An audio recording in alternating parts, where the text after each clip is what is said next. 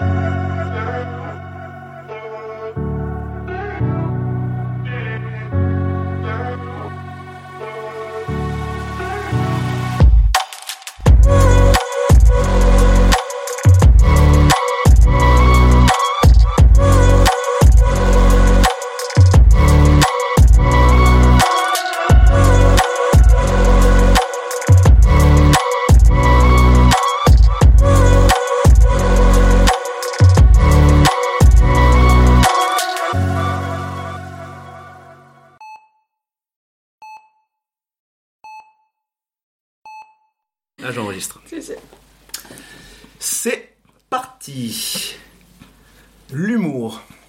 Quoi l'humour? Il doit bien exister une euh, définition dans le Larousse, mais bon, vous irez chercher. Plus précisément, existe-t-il dans l'environnement d'un soignant? Afin d'éviter tout suspense, bah, je crois bien que oui. hein. Il n'est pas évident de parler d'humour en tant que tel. Certes, pourtant il est là, partout. Enfin, disons souvent. Enfin, ça arrive, parfois. Il permet tant de créer du lien avec les patients, avec les familles, les collègues, les partenaires et j'en passe, que ça en devient quasi impossible de passer à côté. Cela serait inscrit dans ma fiche de poste que cela ne m'étonnerait qu'à moitié.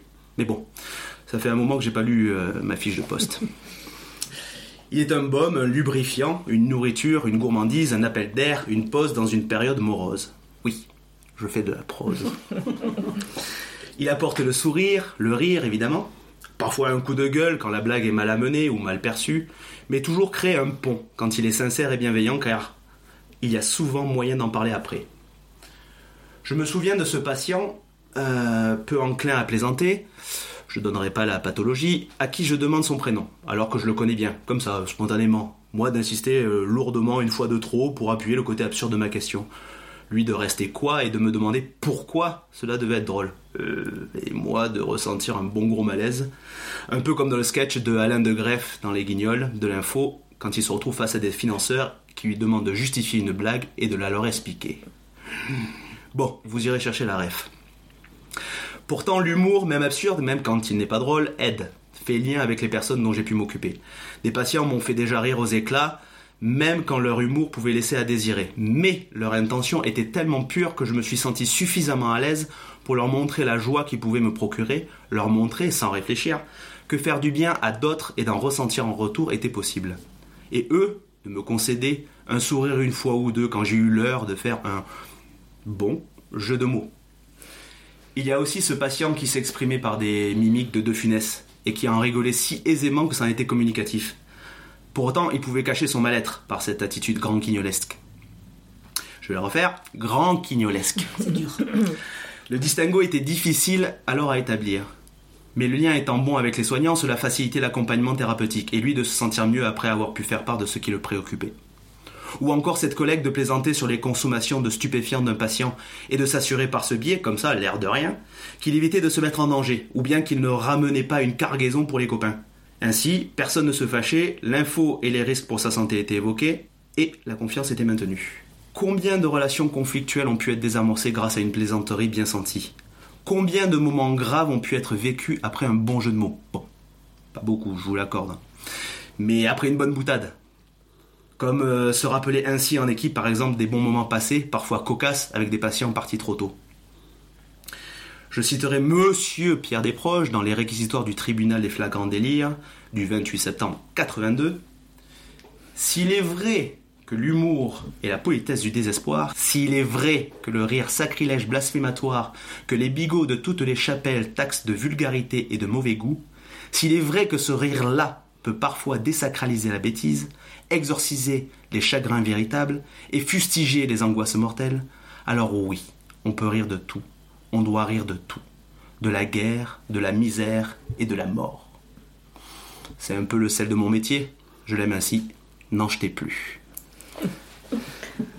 Bonjour, bonsoir, bienvenue dans le podcast Soyez sympa, soyez soignant.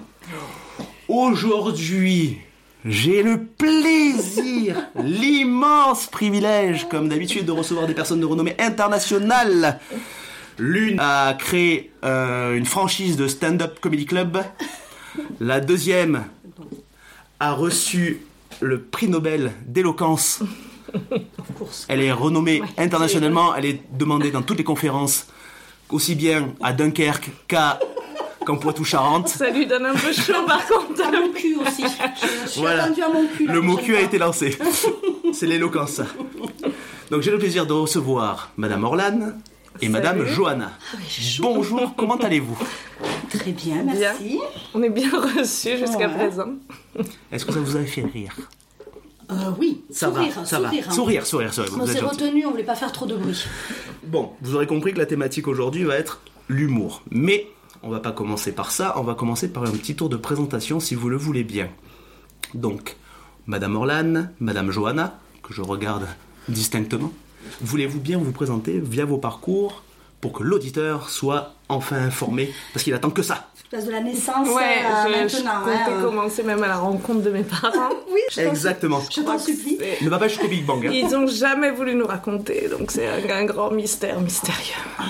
je vous laisse là. Et euh, alors, Tu veux, oui, tu veux commencer? je me lance, Allez. mais je ne sais pas où je vais.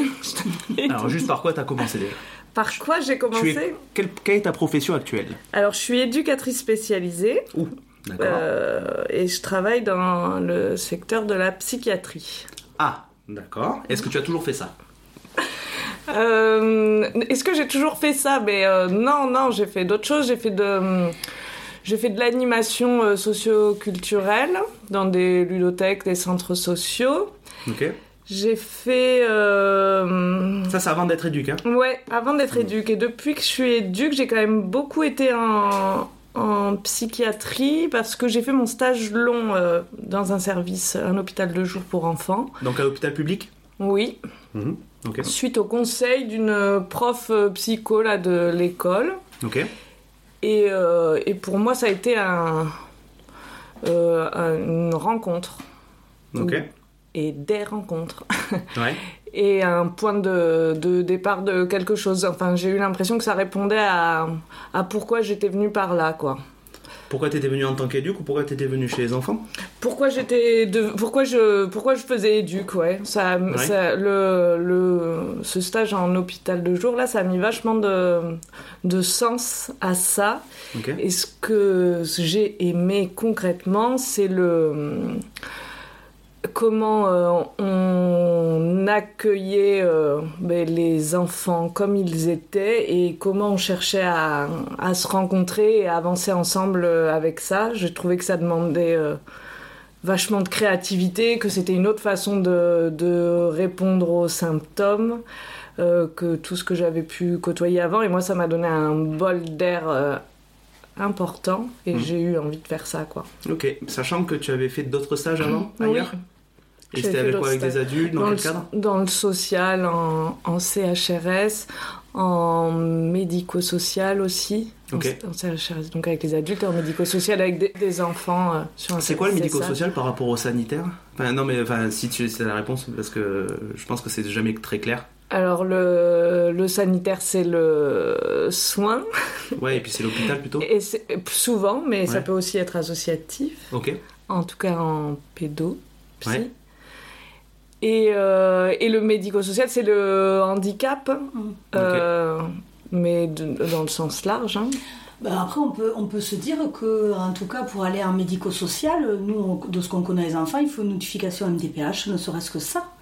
Et, et donc, on passe toujours par ça. Donc, on est quand même ouais, sur le handicap euh, et le sanitaire, il n'y a pas d'obligation. Après, des fois, c'est. Tu, tu y accèdes, hein, mais tu n'es pas obligé d'être, euh, cette- d'avoir cette notification pour aller dans une structure De soins. de, de sanitaire. Est-ce que on définit médico-social aussi par rapport aux intervenants? Est-ce que je veux dire, est-ce qu'il y a de, les mêmes intervenants qu'il y a dans le sanitaire ou pas? Ben, euh, il peut, oui. Parce que, euh, par exemple, les psychiatres, Hmm. normalement, il y en a aussi dans, Ouais. les, euh, dans les structures de Ouais. médico-social. Et oui. Après, quand même, sur le sanitaire, on est, euh, on peut caricaturer, enfin, c'est pas caricatural, hein, c'est aussi la. c'est- c'est- on est quand même dans le, le- le boulot médical, donc euh, c'est euh, des, des, des professions qui sont les infirmiers, les médecins, Mm. euh, enfin. euh, alors, il y, a- y des professions à côté, surtout en pédopsie ou en psychiatrie, mais. euh, Mais il y en a bien d'autres Ouais. dans le médico-social, quoi. Ok. Et euh, du coup, tu t'es dit que ces expériences-là ont fait moins sens que le, ce stage-là en pédopsie, enfin en- avec les enfants. Oui, C'est la pédopsie, c'est ça que tu disais? Oui. Oui. Un Et- hôpital de jour pour enfants. Et euh, oui, parce que ça aurait pu être un hôpital de jour. euh, Mais tout dans à notre, fait. euh, contexte. Mais ok, et le. C'est vraiment c'était quoi la différence qui a fait vraiment le déclic euh, Tu sentais que là tu étais plus dans le, le lien, le, le travail, le Ouais, partage? la, la, la rencontre avec les, les enfants qu'on pouvait, euh, qu'on pouvait y aller, c'est-à-dire que c'est par exemple avec des enfants euh, autistes, Hmm. très loin du langage, mais tout ce qu'on pouvait euh, faire comme euh, observation, temps d'observation et puis de, de, de, de- d'approche l'un de l'autre avant de réussir à se rencontrer. Et nous, en fait, moi, ce qui m'a plu, c'est de devoir me décaler de ce que je connaissais. J'ai eu l'impression que ça me permettait ça. Hmm. J'avais l'impression d'aller vraiment euh, ailleurs, tout en étant très sécurisé par une équipe euh, rassurante, une institution, tout Mm. ça, mais en tout cas qu'on pouvait se permettre d'aller euh, ailleurs pour rencontrer ces enfants qui certainement étaient un peu, un peu ailleurs. D'accord. Et euh, qu'est-ce qui a motivé ta... Si tu veux en parler, hein, toi, tout ce que je pose comme question, vous n'êtes pas obligé de répondre forcément, hein, je vous pose des questions et puis vous me dites. Mais par exemple, qu'est-ce qui a motivé le fait de passer d'animatrice euh, culturelle à éducatrice euh, SP À faire cette formation? Le salaire. Non, c'est vraiment que le salaire Euh, Tu te représentais ce que c'était le métier d'éduc euh, SP à ce moment-là? Mais en fait, je crois que j'avais, même quand j'étais animatrice, j'ai beaucoup tourné autour euh, de ça. Je bossais sur l'île Dieu avec des, fa- des familles euh, qui, dont les enfants étaient placés à l'année et qui se retrouvaient pour des séjours de vacances. Il y avait toujours des éducs euh, Mm. pas loin, donc c'est- ça tournait quand même autour de, du pot un peu. Et, euh, et en effet, il y a beaucoup de précarité dans le milieu de l'animation socio-culturelle. Ouais. Euh, c'est pas, c'est des métiers. euh, Il y a plein de, il y avait plein d'emplois aidés. euh, c'est des, des contrats qui s'arrêtent, enfin renouvelés tous les ans, des salaires moindres. Et, et j'avais envie d'une situation plus, confortable stable. aussi. Ouais. ouais. Mais tu te représentais ce que c'était le métier d'éduc, vraiment là, à ce moment-là? Tu Mais- commençais à avoir des représentations oui, je crois, ouais. En plus, il y, avait, il y a quelques voilà copains qui avaient fait des chemins un peu euh, similaires, donc j'a- j'avais Ouais. euh, quand même euh, une idée d'un peu où j'allais. Ouais. Et euh, ouais, et donc du coup après t'as fait euh, et ça fait combien de temps là que tu es éducatrice SP Je suis, euh, j'ai été diplômée en 2010, donc ça fait Ah oui. 12 ans. Ça va, c'est, euh, c'est assez long pour avoir une expérience, mais encore assez frais. Ah, je sais pas. Je C'est sais ça pas, Il aigri et désabusé. C'est ça. Qu'est-ce que tu racontes euh, Ouais, c'est parce que ça commence à faire un, un morceau d'expérience, en tout cas, Ouais, ça je le sens ouais. comme ça. Euh, voilà, après j'ai eu l'occasion de bosser dans la protection de l'enfance un peu. Une fois diplômé Oui, c'est ce que je te raconte ce que j'ai fait en dehors de, Ouais, ouais, de raconte. la raconte. pédopsie. Et, euh, et j'ai, j'ai, j'y ai trouvé euh, de l'intérêt, mais c'était plus coûteux pour moi. Pour moi. J'étais moins à mon aise Hmm. dans ce secteur-là. Ça consistait à quoi? Euh, à accompagner des enfants placés en famille d'accueil, donc à faire le, le lien avec les familles d'accueil, les familles, Hmm. voilà. C'est quoi, c'est la juge. C'était une, euh, c'est une délégation de fonction à une asso qui euh, assure. Ah oui, c'est pas la ZE, c'est délégué. euh, Ouais. ouais. d'accord. Comme ils le font. Ouais, comme ils euh. le font, oui, euh, ouais.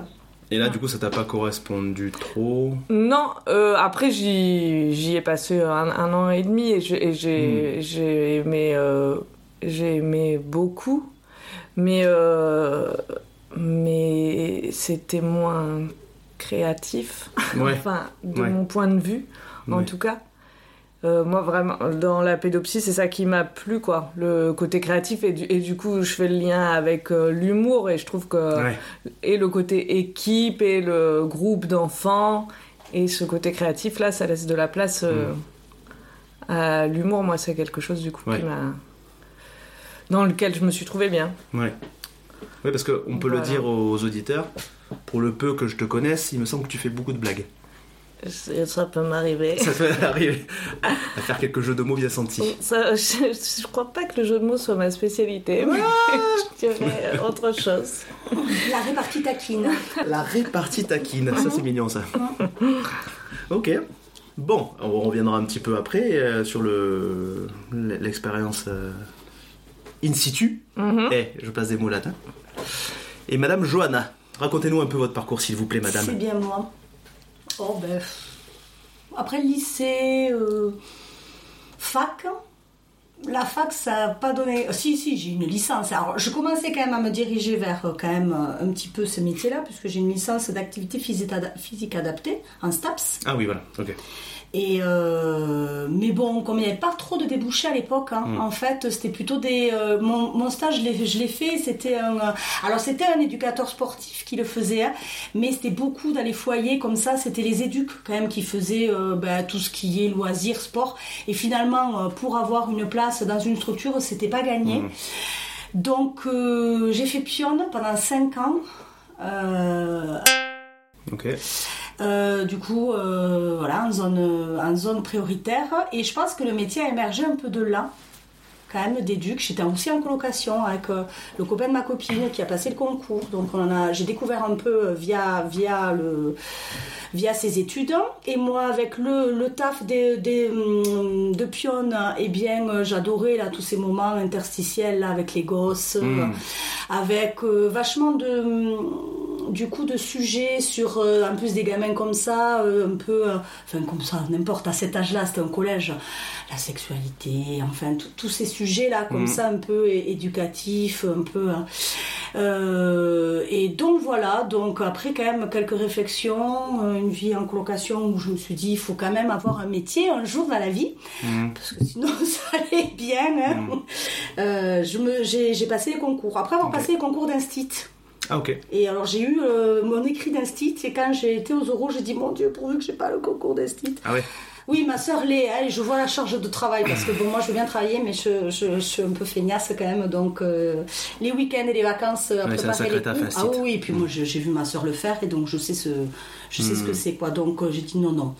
Donc éduc. Donc j'ai eu le concours. Je l'ai fait en deux ans puisque grâce à la licence ça m'a permis de ne pas le faire en trois et, euh, et j'ai fait des stages, moi, plutôt euh, médico-social et social, puisque mon stage long, je l'ai fait à la Maison des femmes, qui est un CHRS pour les femmes victimes de violences conjugales. et moi, euh, voilà, j'étais à fond dans ce sujet-là, à fond dans, euh, ben, voilà, dans, cette, dans ce souci-là. Et finalement, après, quand j'ai été diplômée, ben, trouver du taf, quoi.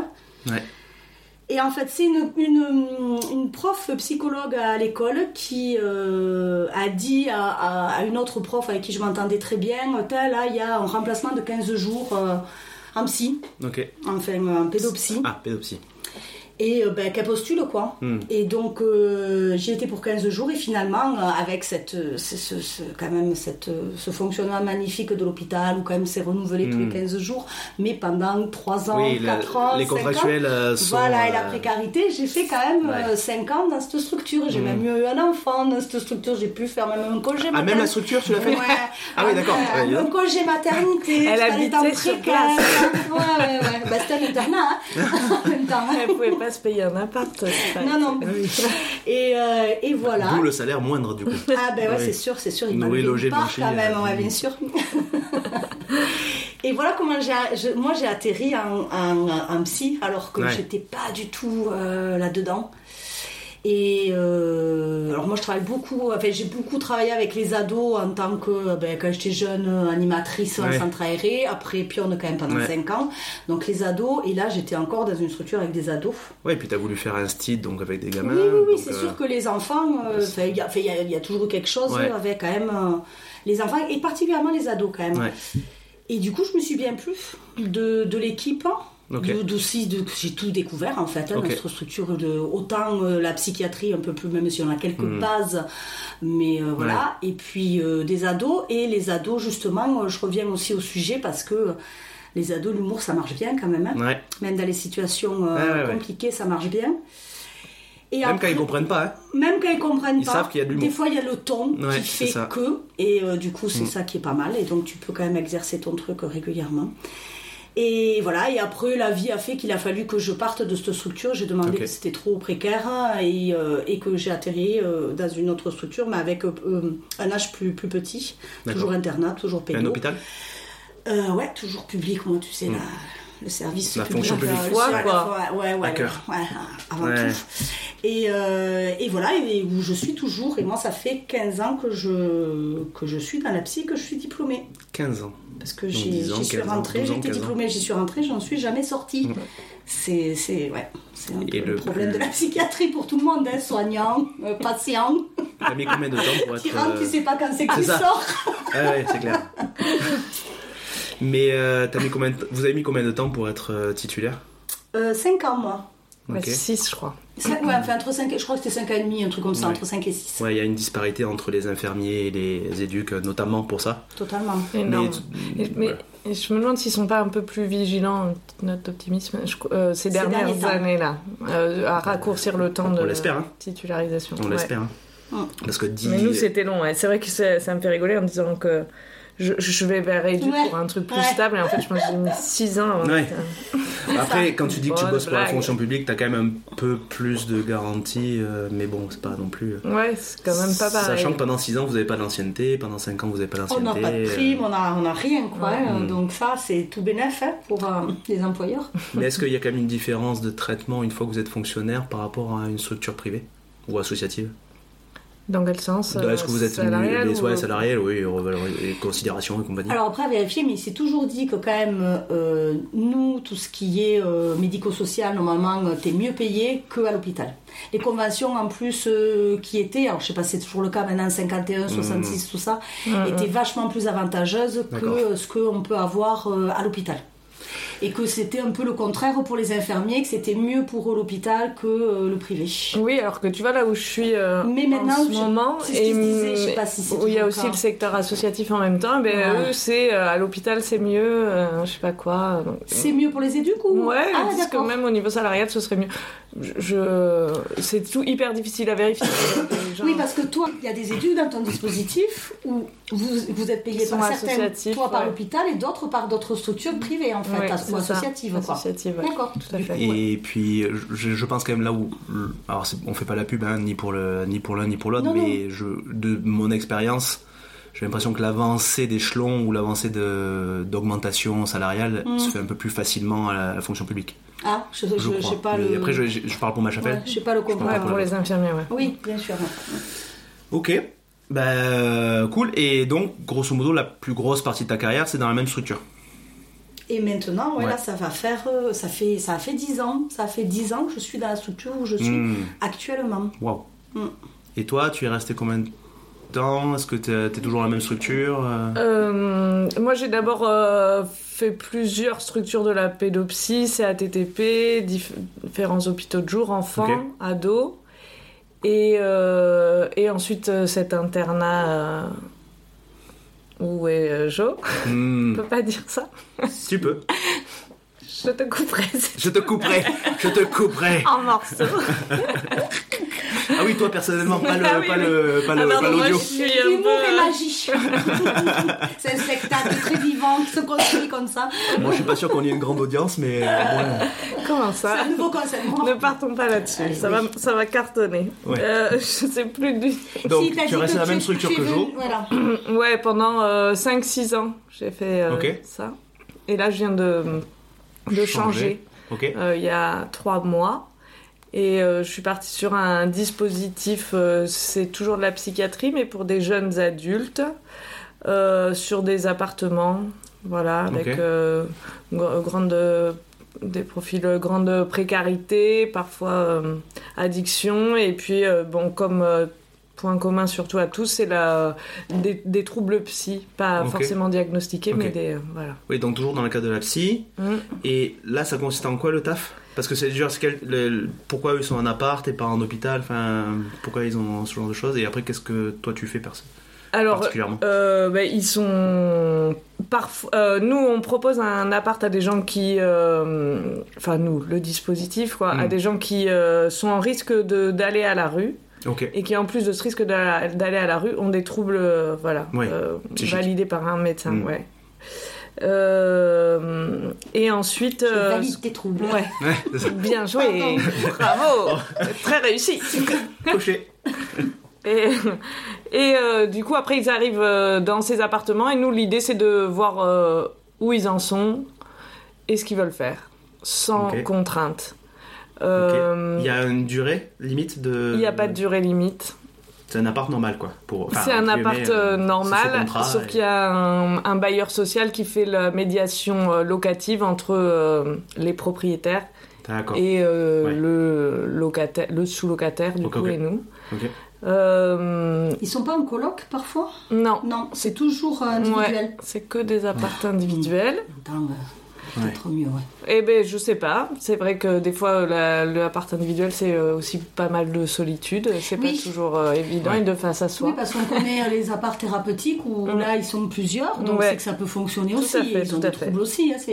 Ouais, mais en coloc, il faudrait une médiation peut-être un peu plus présente. Ce serait une, Oui. ça demanderait un autre dispositif. Oui, comme il y a un appart thérapeutique. Ouais. Parce qu'il faut qu'ils se supportent, il faut qu'ils se machin. Tout à fait. Comme toute, per- toute personne humaine en coloc, Ah ouais hein, en fait. hein. T'as pas besoin Ah bon d'avoir des troubles hein, Ah pour bon euh, devoir se supporter. Mm. Y arriver plus ou moins. c'est ça. Mais euh, du coup, ça veut dire que votre présence, elle est. C'est quoi la fréquence des passages? Ponctuel, on les voit euh, en général, c'est une à deux fois par semaine. Ah, quand même, oui, ça. sur des temps euh, qui peuvent être très différents, soit euh, il y, a, il y a quand même souvent une grosse part euh, suivi, euh, accès au, au droit. Donc euh, aller les soutenir dans, dans, les, Mm. dans l'accès au droit. Ouais. Excusez-moi, Caf. je dis pas taper sur la table parce que ça fait des. Ah, Pardon, je crois que c'était sur Ouais, sur cuisse vas-y, tu que peux- tu peux. Ne me touche pas pendant que tu me parles, s'il te plaît. Oh mais merde, j'ai pas l'habitude, moi. on peut pas dire ça. on- Enlève Tu ma main. hein, ça aussi. Euh, Ouais, donc du coup, tu l'as une fois par, une voilà. fois par semaine pour les droits en Ça général. peut être, voilà, ça c'est un gros morceau, mais, euh, mais des fois ils sont pas prêts aussi à faire ça, c'est très compliqué, puis c'est beaucoup d'angoisse, hein, tout ce Ouais. sujet, comme pour tout le je monde. comprends. Ouais, Comme pour tout le monde. Oh Ouais. là là, quelle Comme c'était qui? C'était euh, un député euh, qui Oui, était une ministre. phobie qui administrative. Ouais, Phobie administrative qui était ministre. On a euh, beaucoup de. C'est pour ça qu'il avait pas déclaré les trucs. Eh non, le pauvre. ouais. Le pauvre. accueille beaucoup de ministres. C'est une maladie très répandue dans les gens qui ont beaucoup d'argent en fait. C'est ça qui est, C'est fou. moi hein. vous dénoncez là. Vous êtes en train de dénoncer là. Ah, attends. On Merde. critique les puissants ou quoi là Ouais, c'est ça. Et moi j'avais une question. Vous faites, vous pouvez organiser des trucs un peu ben, culturels, euh, tout ça là. euh, Tout à fait. ouais, parce On que fait ça aussi. Toi, ça, ça, Ça j'aime c'est ton bien. créneau aussi. C'est ça, les ouais. accompagner euh, On à peut une sortie euh, Ouais, on peut proposer des sorties cinéma, euh, sport, en, fon- en fonction des envies qui Oui. émergent des jeunes.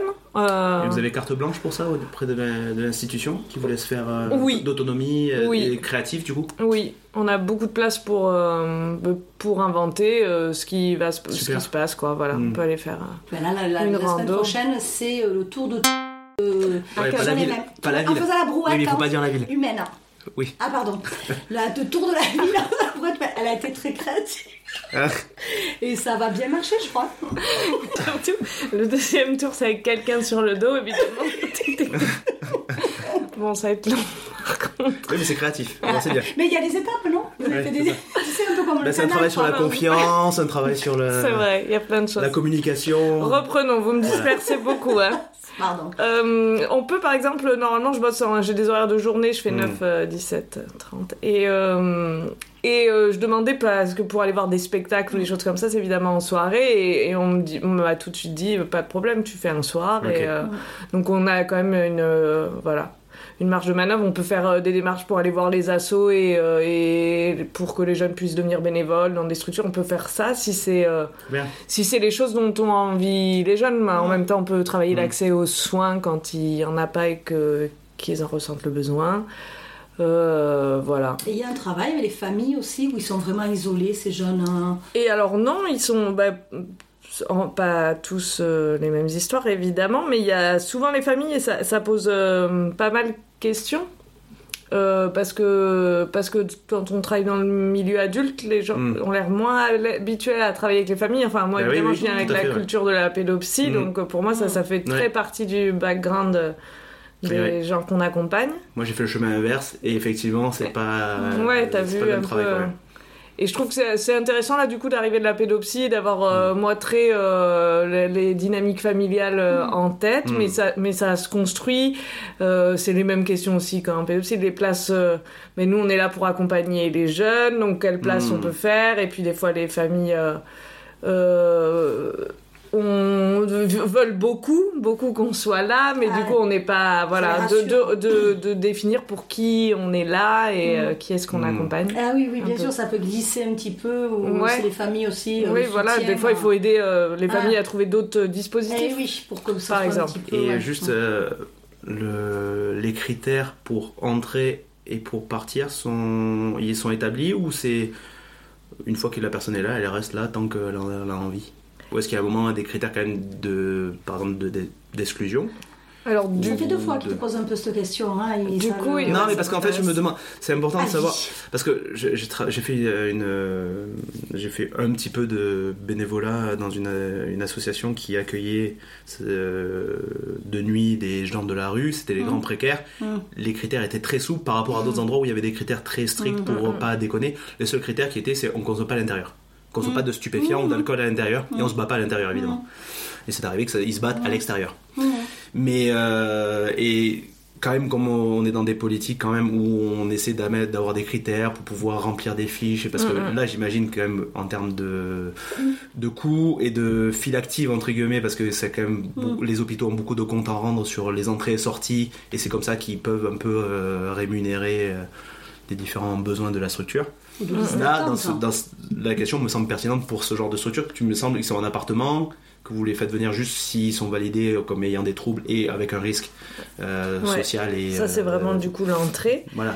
Pour ce qui est de la sortie, il y a, hum, il peut y avoir euh, des, par exemple, euh, des, des disp- enfin, on peut euh, mettre fin avec le jeune au dispositif quand on, mais quand on voit avec lui, on valide Mm. avec lui qu'il est, Hmm, qu'il en a pas besoin, par exemple, ça, peut- ça peut s'arrêter comme ça. Euh, après, moi, je manque quand même pas oui. mal de recul. Oui, de recul. Mais ce qui est- ce qu'il y a aussi, c'est que c'est un dispositif qui est encore expérimental, qui existait, euh, qui a déjà été testé euh, en mode classique, mais là, le 18-25 ans, c'est expérimental. Hmm. Et ils sont en train de réfléchir à ça. Euh, ce qui se dessinerait, c'est euh, deux prises en charge de 3 ans. Donc euh, une prise, un suivi après de 6 ans. euh, mais c'est- mais c'est en train de se construire et de se penser. C'est pas... euh, Ouais. Eh ben, Ça fait pas beaucoup de turnover, ça, quand même. Ben ouais. Pour Non. les- pour des jeunes qui pourraient Qui bénéficier aussi. euh, c'est ça qui est. Ouais. C'est pas euh, l'idée, c'est l'idée du temps long Et ouais. plutôt. Ouais. Euh, et de se laisser euh, ça euh, pour pouvoir euh, voir ce qui émer- Enfin, l'i- l'idée c'est que tout met un temps fou quand même, Oui, mais c'est et la- notamment mais c'est la psychiatrie. pour tout le monde et pour ces Ouais. jeunes en particulier. Il y a beaucoup de choses qui avancent, qui reculent, qui le, le temps est très long et c'est vrai Ouais. que je pense quand même que c'est un atout de pouvoir se projeter euh, euh, loin. Oui, oui, de pas avoir cette pression-là, ouais, bien Mm. sûr. Et c'est vrai que comme c'est un dispositif qui est à la fois hôpital, associatif et un bailleur social, euh, il y a euh, moins la pression de la file Ouais. active. Enfin, Bien moi, sûr. je ne l'ai pas senti comme ça, comme je pouvais la, la sentir plus dans les structures euh, Bah, finalement, ce que, ce que ça m'évoque, c'est que là, pour une fois, on n'imagine pas ceux qui potentiellement auraient besoin, mais on s'occupe clairement de ceux qui sont déjà là. Tout à fait. C'est pas tellement le premier arrivé, premier servi, mais plus ils sont là, eux ils ont besoin, ils sont Mm. pas moins ou plus que les autres, mais ils sont là et on s'en occupe. Oui. Et on réfléchit pas à potentiellement les autres qu'on ferait rentrer. euh, Tout à comme fait, dans un sachant qu'il y a aussi plein d'autres euh, dispositifs Mm. euh, pour, euh, Oui, oui, d'accord. pour d'autres pour ces profils Ok. aussi quand même. Euh, Celui-là, il veut se démarquer parce qu'il il a Mm. peu de conditions Qu'on peut euh, voilà laisser les gens être là, pas continuer à prendre des, Mm. des toxiques, refuser le, le soin par exemple, et on continue d'accompagner. C'est leur choix et c'est euh, Hmm. et c'est leur le jugement. chemin. On juge pas. On juge pas et surtout on, on accepte qu'ils prennent leur euh, le chemin qu'ils ont envie de prendre quoi. Qu'on est on n'est pas très sûr finalement nous d'avoir mieux à proposer. Ouais. Non, c'est vrai.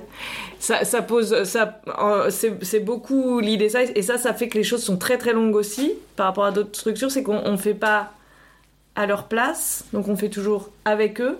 Ça veut dire pour ça qu'il faut qu'ils soient là, Hmm. qu'ils soient là en même temps que l'institution, par exemple la CAF nous reçoit, que machin, nanana, ce qui fait qu'il y a beaucoup de ratés, de les choses Ouais. mettent vraiment, beau- c'est un, Oui, mais le droit à l'échec et. ouais ouais ouais, Ok, ouais, mais le temps long quoi. ouais, le temps long, tout à fait. Et ce qui m'importe dans ce podcast, c'est aussi passer par le prisme du...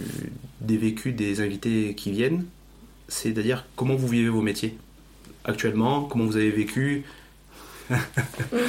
Donc du coup, est-ce que comment vous vous sentez là actuellement? Comment toi, par exemple, tu vis ta, ton nouveau poste, les anciens postes? Est-ce que et- voilà, qu'est-ce que tu peux dire sur ton point de vue euh, Euh, j'ai, hum, j'ai, j'ai beaucoup euh, aimé euh, euh, travailler en pédopsie. Ouais, Et euh, j'ai aussi aimé euh, changer de structure. Moi, j'ai- j'ai- ça me fait beaucoup de bien de- d'avoir toujours en tête un peu euh, l'extérieur ou un peu de pas être complètement aspiré par une, euh, une le- la philosophie d'un lieu. Euh. Je sens que j'ai besoin de ça, d'avoir en tête le lieu d'avant. euh, le, ça, ça m'aide.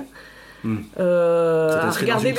Ouais, et ça m'aide à regarder un peu de recul. je- Hmm. Enfin, moi, j'ai besoin de ça. ouais, après le- l'internat de pédopsie où j'étais avant, je suis restée plus longtemps et j'ai aussi apprécié passer 5-6 ans sur le même endroit, pouvoir aussi euh, s'inscrire, arriver à un moment où on a un peu plus les tenants et les aboutissants en Hmm. tête, une vision plus, euh, plus globale. ouais, Et après, euh, j'étais arrivée il y a l'an dernier à un moment de- d'épuisement aussi ouais, du travail du quotidien, Ouais. beaucoup de beaucoup de fatigue, je pense euh, des modes de sollicitation qui faisaient beaucoup écho aux sollicitations à la maison, un peu avec les enf- Ouais. enfants, ouais, ça c'est important, ouais.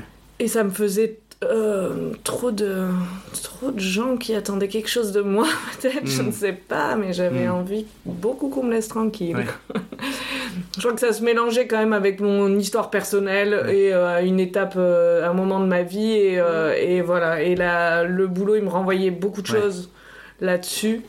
C'était le moment de changer, quoi. C'était le moment de changer. Mais je vous évoquerai aussi ça parce que je voulais parler de trois choses aujourd'hui. Je les mets un petit peu en teasing. Mhm. Donc l'humour, comme vous avez pu euh, l'entendre au début. La gestion de la violence quand même, parce qu'en pédopsie, je trouve que c'est pas anodin. Et ensuite aussi, la... vous qui êtes maman, qu'est-ce que ça fait de s'occuper d'enfants? Voilà. Mais euh, voilà, je veux d'abord euh, un peu parler euh, généralement là. Donc, tu m'as parlé de ton vécu là sur le boulot et que c'était important de changer. Et toi, Johanna? Je crois que c'est important de changer aussi. Ouais. Après, euh, Ah ouais, 10 ans quand même. Ouais, ouais, ouais, je pense qu'il est temps, mais en même temps, euh, sans savoir où aller, parce que, on- comme on dit, hein, l'expression, euh, on sait ce qu'on perd, on ne sait pas ce qu'on gagne. gagne. Hmm. Et euh, même si, moi, le changement a toujours eu du bon, euh, même si des fois il a été euh, imposé, j'avais pas le choix, il fallait faire comme ça. Et ben, euh, je, je sais que ça a toujours été positif, mais là, c'est aller vers où, en fait Euh, moi, je serais prête même à, à- sortir de l'hôpital hein, et à aller Hmm. vers d'autres types de structures. hein. Alors, je pense que je serais quand même un peu plus attirée vers les adultes là. Je, Ouais. je, je- quand même, je, je, je retrouve euh, Or- euh, Orlane sur ça, c'est-à-dire que ouais, là, ça fait beaucoup écho hein, avec son- ses propres enfants Ouais. et l'histoire de la sollicitation pendant 8 heures plus le reste du temps et finalement euh, j'ai- on a beaucoup de culpabilité dans ce travail je crois et en plus on s'en rajoute avec euh, ses propres enfants où on a comme on a moins la patience et on nous a pris beaucoup d'énergie Hmm. et ben quand on arrive à la maison et qu'on n'a plus cette énergie après on culpabilise parce qu'on l'a plus pour ses enfants Ouais. Donc moi j'ai jamais eu après de, de me dire euh, j'ai connu un, un collègue qui a eu lui vraiment euh, un conflit de loyauté important envers ses enfants du fait de s'occuper d'autres enfants alors qu'il s'occupait pas des siens. Il n'a pas pu rester Euh, ça, ça, m'a jamais effleuré moi. Enfin, ça, Non. ça, non, ça m'a jamais. euh, euh, même là, même là, si je Mm. me rends compte que c'est que c'est que c'est dur et qu'il va falloir faire quelque chose, je j'en suis pas là et je crois pas que je- j'en arriverai là. Mais euh, mais voilà, ouais, un peu un peu de un peu de vouloir changer de public. Ouais. Est-ce que c'est un peu une question de comme t'as au boulot des gamins, à la maison des gamins, Ouais. à peu près dans des oui, tranches qui- d'âge similaires Oui, oui, c'est ça. C'est un peu la notion de. Il manque un peu une respiration dans tout ça, quoi. Exactement. Mm. Ouais, ouais. On a le droit de dire ton prénom Oui, parce que je m'appelle Romain. Romain, Romain, Romain, Romain, Romain, Romain, Romain, Romain, Ouais. Romain, Romain, c'est ça, bien. ouais. Bon, et puis Ça, sans compter les le- hurlements, Ah, les. et euh, finalement, à la maison, même s'ils n'ont pas Ouais, euh, les troubles que, qui- que certains Mm. ont, euh, ont au boulot, il, y a des phases de développement, c'est les mêmes. Ouais, Et donc, la sollicitation, là encore là, avant de venir là, Mm. je, je disais à, à mon mari, je dis, il était là et ma fille ne me m'interpeller qu'à moi. Et c'est à peu près toutes les 18 secondes. Elle doit dire Ouais. maman, mais je, je, sais pas, 100 fois dans la journée, quoi. Elle est toute pitchoune encore. Ouais, ça va, hein, Non, mais je veux dire, non, mais- Ah, non, non, mais c'est- Non. 28 ans, merde Elle vit, elle vit chez elle, bon. Non, non, mais c'est- c'est juste pour contextualiser dire, pour. euh, Et, et quand même, quand euh, on le sait, on se l'était déjà dit avec Orlan ou avec d'autres mamans euh, qui sont, euh, qui sont au, au taf. euh, je sais plus ce que je voulais dire. euh, Par rapport au fait ouais, que quoi- sollicité. Quoi qu'il arrive, euh, voilà quoi, ça, ça nous, ça, ça, ça nous prend, voilà, ça, ça- Une énergie ouais, psychique ouais, importante. ouais, ouais. Ouais, d'accord. Et alors, la, question que je vais vous poser, qui vraiment euh, va vous surprendre, hein. qu'est-ce que vous faites pour, euh, avec les moyens que vous avez actuellement, bon, toi, tu as changé, c'était un truc que tu as fait récemment, mais qu'est-ce que vous faites pour euh, avoir un peu de respiration, justement, un peu. Parce que pour l'instant, à part changer, euh, qu'est-ce que vous faites qui vous aide un petit peu quand même dans le quotidien, qui vous permet de continuer quand même Et moi, je dirais qu'au début, j'ai pas trouvé. J'ai fait deux mois d'arrêt et je pense que c'était Ah oui. un peu. euh, Mais t'avais cumulé quand même pendant ça. 5 ans, ça allait. Et il y a un ouais, moment où ça, ça n'allait plus. ça ouais, a fait le twist. fait. Et, euh, Ouais. mais est-ce qu'il y a quelque chose qui a déclenché ça ou c'était vraiment, c'est arrivé comme ça et tu t'es rendu compte là, c'était- c'était le moment quoi? Je suis rentrée dans ma 40e année. Ah, bon anniversaire. Non, maintenant, je suis dans la 41e Ah, année. Mais le processus est encore en cours. Le chiffre est toujours là. Le chiffre est toujours, ouais. Dwing, dwing, dwing. Ouais. Et donc ça, ça a été un peu un, Mais un du cumul coup, de choses en fait. Je pense que j'ai arrêté, ouais, parce que je trouvais pas. euh, Ça, ça m'a fait beaucoup de bien d'être en arrêt pendant sept semaines Ouais. pour. euh, euh, ben, pour revoir euh, l'ordre des choses, quoi. J'étais euh, Ouais. noyée euh, sous tout ça. Et du coup, j'en étais à beaucoup subir au travail et beaucoup subir euh, à, la, maison. Ouais. Et plus du tout avoir la main euh, à aucun endroit, quoi. Ouais. Et du coup, aussi un petit peu. Mm. Je- Ouais, ouais. Et je, je- ouais.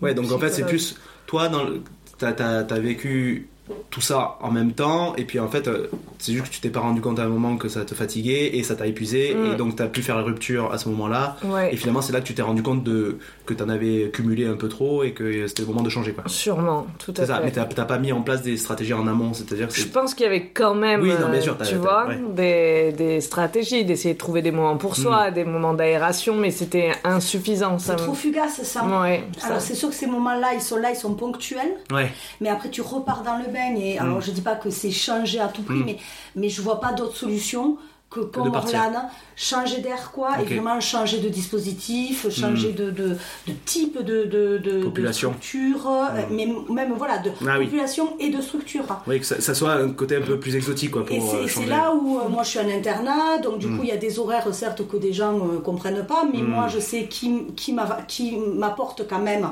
ces respirations aussi, parce que par exemple quand je suis de soir, que je fais on va dire 13h, 21h, la matinée après avoir amené les gosses à l'école, elle est quand même pour moi, même Ouais. des trucs à la maison, je m'organise. Ouais. Et ça, par exemple, quand je fais le matin, euh, que je finis euh, à 15h30, même si c'est un horaire très respectable. Ouais. tu vas chercher les enfants à 16h30. T'enchaînes. Bon, bref, t'enchaînes, ils sont là, et tu l'as pas vraiment cet espace-là. Ou alors, quand ils sont au lit, et bon, après, quand tu reprends euh, à Ouais. 6h50, de toute façon, tu, tu vas pas te coucher très tard. Donc, euh, c'est vrai que ces espaces-là, c'est la télé, mais moi, je pense que quand même, ouais, ouais, ces respirations-là, moi, je sais que c'est depuis. Je crois que depuis mon arrêt, là, moi je me suis fait opérer là, du, euh, du poignet, j'ai eu un petit arrêt de, de, de deux mois, alors euh, pas, mais qui qui pas, fait les mêmes effets, je pense, que euh, Corlane, parce que c'était pas pour la même raison, mais qui a permis une, Mm. une certaine respiration Une quand rupture, même, ouais. une rupture. Et, et moi, ce que je, là, ce que je m'aperçois, c'est euh, ce besoin-là de hum, faire des sorties un peu culturelles, on va dire, à tout ce qui est euh, spectacle, hein. Ouais. avoir des petits projets euh, week-end. hein. Avec, Euh, avec la famille ou seul? avec les amis, un peu avec la famille, Mm. un peu des deux. Et, euh, et, et ça, ça me, ça me fait beaucoup de bien de, Ouais. de, de projeter ces trucs un peu là, tu vois, sur euh, les mois qui arrivent. hein. Déjà là, je, je Oui, sais que projettes. ça me permet de... Tu vis pas euh, dans une sorte de bulle Voilà, et qui t'enferme. et puis voilà, tu te dis, bon, ben, t'as la semaine, elle va passer, puis t'as Mm. ces petites là, là, qui se ponctuent. Mais je sais que ça sera pas suffisant. Oui, pour l'instant c'est un ça patch. va aider, mais ça sera pas suffisant au long terme. Il va falloir vraiment Mm. que je me bouge un peu et qu'il se passe quelque chose d'autre au niveau professionnel. Je crois que ça va passer par là aussi, principalement. Et tu commences à avoir des pistes ou pas? Pas du tout. Je- Mm. Là, ça fait, je sais pas, six mois que je me dis, il faut que je ne sois peut-être refaire mon CV pour qu'il soit actualisé. Mais tu sais, c'est un peu comme la hein. phobie euh, administrative, quoi. C'est un truc, c'est bizarre, comme si c'était m'engager dans quelque chose. Ça me fait, fait peur. On fait un peu une thérapie, je vois aussi un moment donné autour Ouais. de ce micro. Mais voilà, c'est Ouais. très. Je, Ouais. Et je sais pas quel est, tu vois, peut-être que c'est pas ce, que ce dont j'ai envie, mais je me dis que un épuisement. euh, tu- il faudrait peut-être un truc euh, choc, quoi, pour que ça me fasse bouger, j'ai l'impression. Ouais, Sinon, qui, dé- qui enclenche. on est dans le quotidien, et puis les jours Ouais, passent, les semaines, les mois, et finalement, euh, rien n'a bougé, et parce que le temps, on peut le trouver, hein, faut pas croire, hein, on en a Mm. pas trop, mais on peut, hein, quand même, hein, si... hein. Et ça prend pas de temps trop de faire un CV. Ouais, mais ouais, mais... Mais pour l'expérience perso que j'ai eue et plus les quelques personnes que je connais autour de moi qui ont vécu un peu des trucs similaires, Mm. dans le sens où moi, l'ancien service dans lequel j'étais euh, et qui m'a fait, qui était juste avant le, le service en pédopsie, qui était un service adulte, euh, j'ai eu un peu ce genre de questionnement pareil. Je me dis, mine de rien, quand même, je connais bien le service, Mm. même s'il m'épuise des fois par moments. Je le connais bien, j'ai mes Mm. repères, j'ai ma Mm. façon de fonctionner, et puis je sais que je suis bien repéré aussi par les patients, par les collègues. Je sais que ma voix compte mais sans, ça permet de supporter un peu plus la fatigue et tout ça, mais quand même, pour l'avoir déjà vécu et pour avoir eu d'autres personnes qui me l'ont fait remarquer pour eux-mêmes. C'était les, les warnings sont mis en, sont enclenchés disant fais attention parce que là c'est soit tu bouges maintenant, Mm. soit tu vas te laisser avoir par le un peu la complaisance de je me sens bien finalement, il y a- finalement Mm. ça va, un peu Mm. comme tu disais finalement, tu sais ce que tu perds, tu sais pas ce que tu gagnes, et un peu le côté voilà, mais rien que le fait de dire je vais faire mon CV ou je vais faire j'ai répondu il y avait la candidature qui est arrivée au moment où pile poil où j'étais juste ce qu'il fallait de, de maturité de mon service qui est arrivé pour la pédopsie j'ai postulé rien que le fait de faire ça m'a fait me réinvestir dans Mm. quelque chose d'autre avoir une projection une vision extérieure en même temps un peu plus court euh, plus euh, un peu plus long Mm. parce que effectivement on est en psy, on est censé être dans le temps long, mais finalement, quand c'est compliqué ou quand on a suffisamment vécu euh, des trucs un peu durs, intenses et compagnie, on est dans le temps court finalement, parce que Mm. c'est la bulle est enfermante un peu, Ouais, c'est mais concentré. comme tous les boulots quoi, en fait finalement, qui nous prennent un peu la, la tête. Mais voilà, et donc du coup, c'est vrai, je comprends, je, je comprends ton, ton idée, c'est bien de se le relancer dans un autre truc euh, qui nous projette vers l'extérieur, ça c'est bien, ouais. Mais du coup, t'as quand même tenu 10 ans là. Oui, je- sûrement je vais tenir encore un peu plus, hein, parce que Ouais. le, n'est pas encore enclenché, hein, le processus n'est Ouais. pas fait. Il y aura un autre épisode. Voilà, c'est ça. Ouais, mais déjà- On viendra parler. pour, Déjà, euh, tu commences à évoquer quand même la possibilité Ouais, mais de ça fait un petit moment en fait. Mm. hein, C'est que ça traîne, là, c'est plus que Ça l'idée traîne. ouais. Ouais, d'accord. Bon, après, il y a eu ce, ce, ce putain de Covid qui fait que voilà, ça a mis tout en parenthèse, ça a tout Ouais. bouleversé. Donc c'est vrai que c'est un peu un truc Mm. qui, a fait que ce temps-là, bon, presque, il compte pas entre guillemets parce que tout était différent. Ouais. Mais quand bien même, ça fait, je vois, 2-3 années en entretien euh, annuel que euh, je parle de ça quand même. Ouais. Donc, euh, Et tu serais prête à aller dans un service où, euh, pour connaître un peu le déroulé de ton service, mm. euh, où tu as tous tes week-ends, mais tu travailles en 3-8, donc c'est-à-dire nuit, soir et matin, mais tu bosses pas le week-end. Est-ce que tu serais prête à aller dans un service où on te, ça serait encore plus saccadé, par exemple, où tu as un week-end sur deux je Un pas- jour je de l'ai repos fait- dans la semaine. Je, je l'ai fait, hein. Oui, mais tu te sentirais de reprendre ça? Je, je suis pas Juste pour changer? Non, je suis pas sûre de le week-end sur deux. euh, Je suis Hmm. pas sûre là, avec les gosses, avec. euh, Ouais. Donc c'est pas changer pour changer quand même. hein? Non, après je serais prête à faire des journées, alors que c'est pas. Je me dis que c'est Hmm. l'enfer les journées. C'est pour ça que tu parles Mais- pas, c'est que c'est pas changer pour changer. T'as envie de quelque chose qui te donne aussi un, un élan. Et voilà, c'est C'est ça. pas euh, C'est pas pour aller vers un truc juste pour changer et finalement euh, être. euh, devoir rechanger d'un an plus tard parce C'est que c'est ça, un peu ça. ça. ennuyeux quoi. Bah, J'ai eu plein de collègues dans les services adultes où euh, ils partaient parce qu'ils en avaient ras le bol, mais sans avoir pu construire quelque chose derrière, donc ils partaient un peu dans la précipitation et ils se retrouvent dans des services un peu planques ou qui ne conviennent pas à des projets qu'ils n'avaient pas vraiment formulés. Et ils se retrouvent en mode, en mode euh, ah ben pff, je sais pas quoi faire finalement parce que je me sens pas bien non plus là. Oui. Après, tu peux toujours rebouger, c'est pas, Ouais. pas des Mais, fins faut- en soi, mais- c'est pas oui, grave, mais mais, ça ça coûte déjà une énergie Ouais, rien ouais. que de bouger, donc ça veut dire remobiliser une énergie pour rebouger. À l'hôpital, on peut faire des immersions quand même. Ça... Non, j'allais dire quand même qu'à à l'hôpital, certes, tu peux faire des immersions, mais à l'hôpital, après, en tant qu'éduc, tu n'as pas le mouvement que peuvent avoir les infirmiers aussi, parce que quand même, le nombre C'est de ça. structures est C'est la question aussi qui pose. pose. Euh, le, le- le- les mouvements, euh, pardon, hein, mais il y a des édu. Et puis, moi, alors, et puis alors moi, ce que je sais, c'est que je n'ai pas envie d'aller en hôpital de jour. Hmm. Je n'ai pas envie euh, d'aller euh, dans les autres euh, internats de pédopsie. Hmm. Donc c'est pour ça que je dis que je suis prête à aller voir ailleurs. Je crois que le service qui pourrait me, me séduire le plus serait celui d'Orlane. Est-ce que tu voudrais pas Moi, prendre la place j'aurais d'Orlan envie- finalement non, Je voudrais être Orlan en fait. Ah, mais c'est ça. Ah, ça y est je Ah, mais voilà, c'est dit, c'est dit enfin. C'est euh, mon idole, mon. Euh, Quelle galère, c'est tourné avec ses angoisses et tout ça, hein, je te Ah préviens. bah oui, je- Enfin, l'occasion a été donnée pour que tu le dises. Non, non, mais tu vois, je, je repensais quand je j'avais fait, je disais un éduc euh, spé, euh, ouais, un éduc, euh, non, euh, un STAPS, Ouais. dans les foyers euh, de d'handicapés euh, adultes. Ouais. Certains étaient en appart, d'autres dans un foyer suivant leur capacité. Et euh, ça, ça m'avait beaucoup plu, tu sais.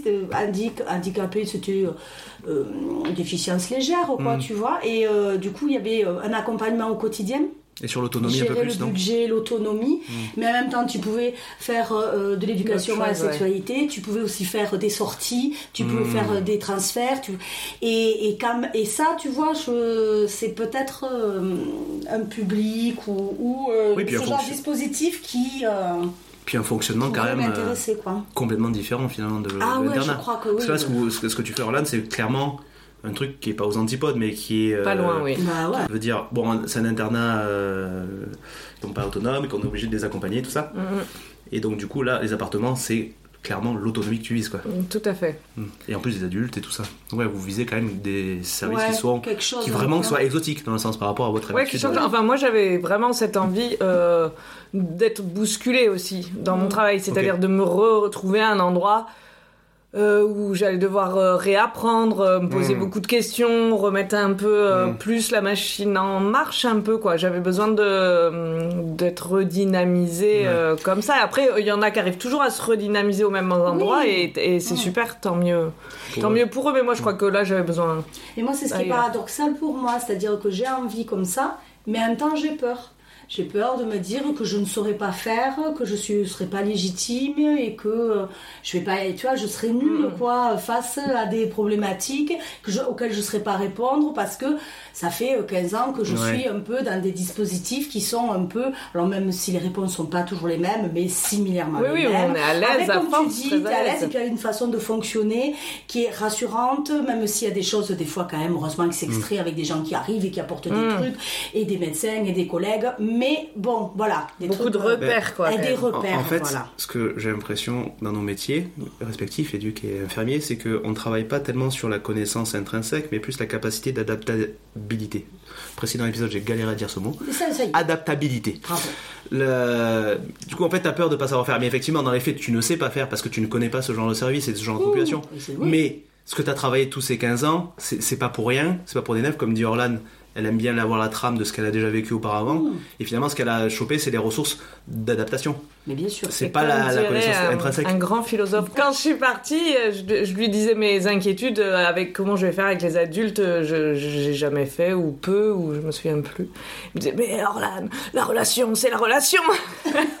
c'est partout pareil ça. Et il a pas tort. Et du coup, je- je- j'aime bien cette idée quoi.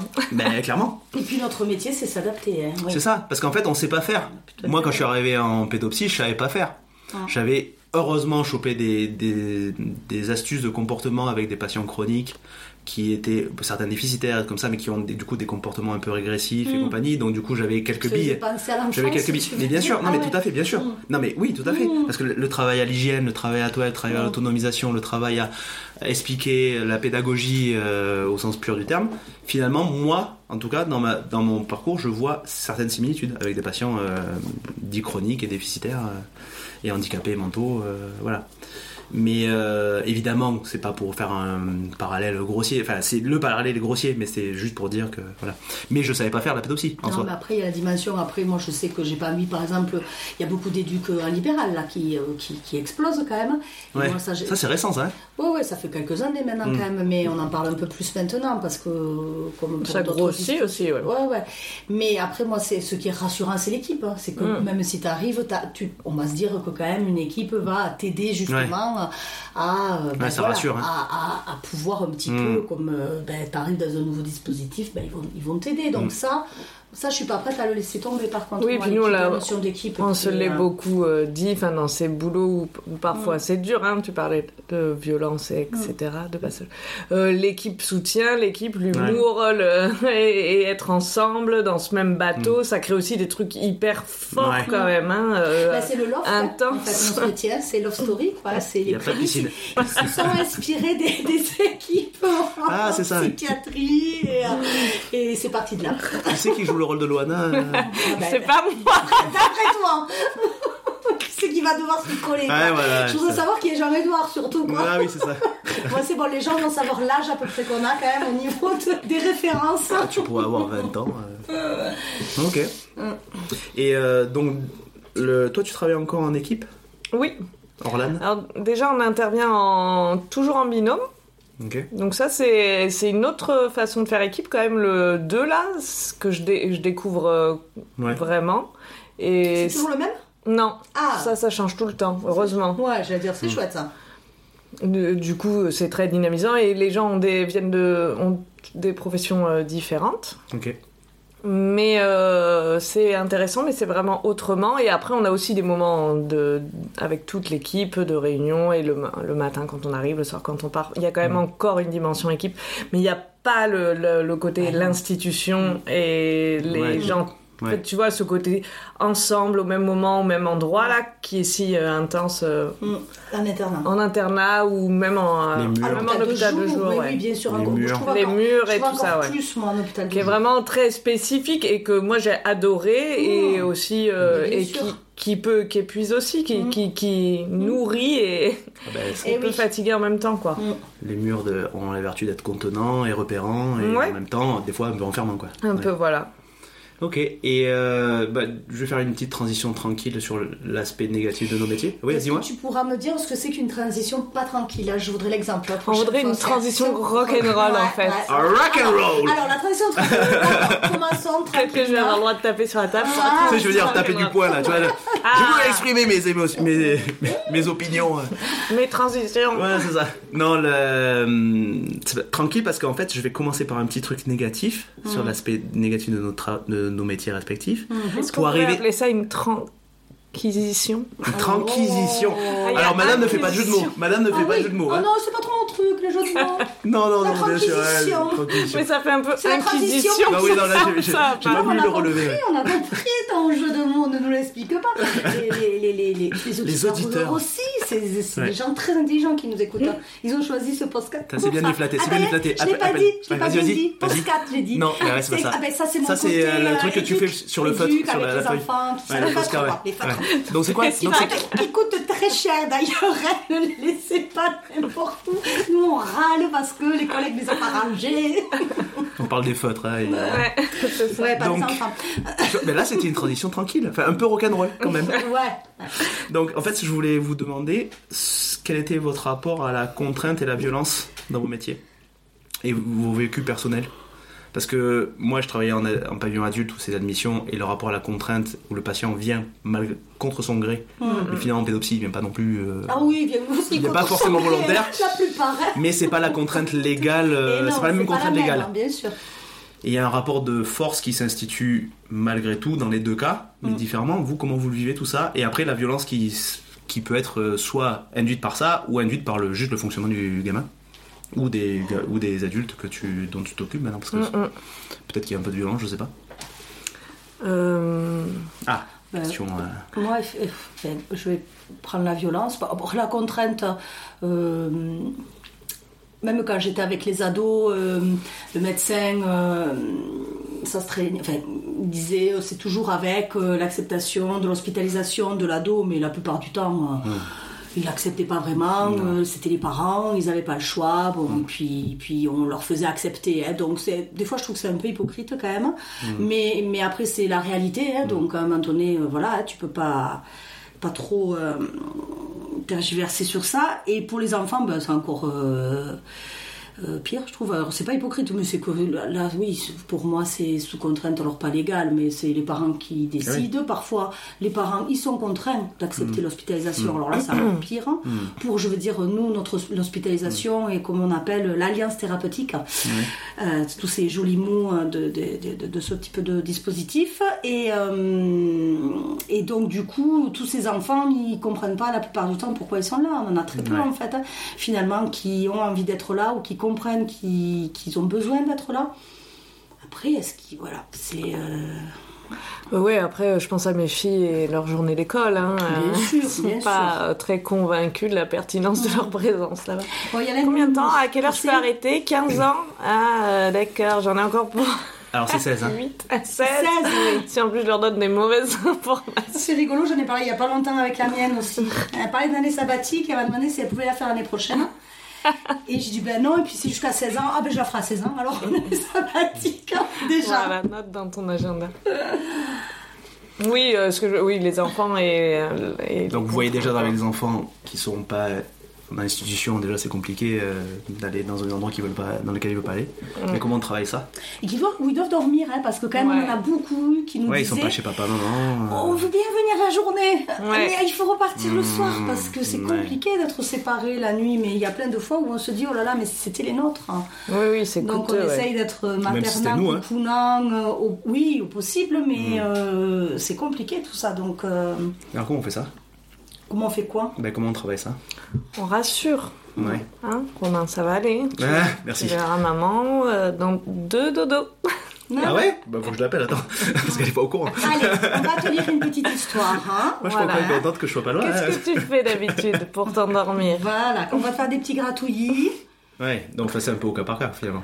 En fonction, ouais. On, on essaie quand même avec les enfants d'avoir le, ben, le, le- un lien avec leur lieu de vie, l'endroit Mm. euh, qui est rassurant, enfin les personnes du lieu de vie. Je dis lieu de vie parce qu'il y a des enfants qui Qui viennent ne vivent pas en famille, mais qui ouais, vivent en, en, famille d'accueil, ou- en foyer ou en... pour avoir aussi euh, la confiance, enfin Mm. pour que l'enfant sache qu'on a la confiance des adultes qui s'occupent de lui, que ce soit clair, quoi, Mm. pour Ouais, le plus clair permanence. possible pour tout Mm. le monde. Et aussi pour avoir des éléments, euh, le côté très pratique et concret. Moi, j'aime bien faire ça là. Avec quoi il dort Ouais. euh, Qu'est-ce que c'est rituels. l'éclairage? Est-ce que tu mets telle Mm. lumière? Est-ce que et avoir des, Mm. des choses très concrètes à refaire avec lui? Est-ce que ce sont des objets de tranquisition? Très bien. Mon Dieu, Olé. mots.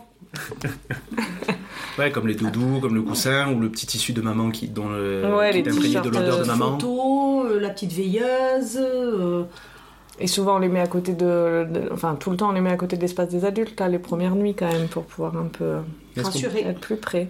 Finalement, j'ai l'impression quand même que c'est un peu tous les gamins qui sont quand même plus ou moins dans l'opposition. Enfin, je veux dire, on peut, c'est pas trop exagéré de dire que. À venir gamins- ouais. Ouais, presque.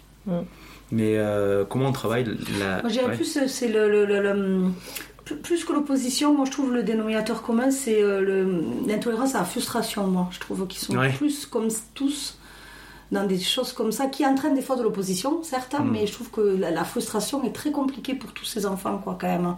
Mais là, tu parlais En- de l'opposition à venir, non? Ouais, ouais, Ah, mais, mais non, non, oui, non, mais après, et après, on euh, voit que dans, on voit que dans le quotidien quotidien. aussi, il y a de l'oppo- Oui, pardon, non, je te Ouais. Oui, mais ça le dépend, quotidien. euh, Mais parce qu'on est déjà leur figure d'autorité naturelle, des gens avec qui ils sont habitués de vivre. Déjà, c'est compliqué pour eux, des fois en Oui, relation c'est ça. d'autorité. C'est ça, déjà. Donc à la, la base, hein. compagnie. Mais alors nous qui ne sommes pas. Ah, ben, Mais alors des fois ça marche bizarrement parce que justement on n'est pas la famille et des fois ça marche pas parce qu'on n'est pas la Oui, famille. oui, c'est...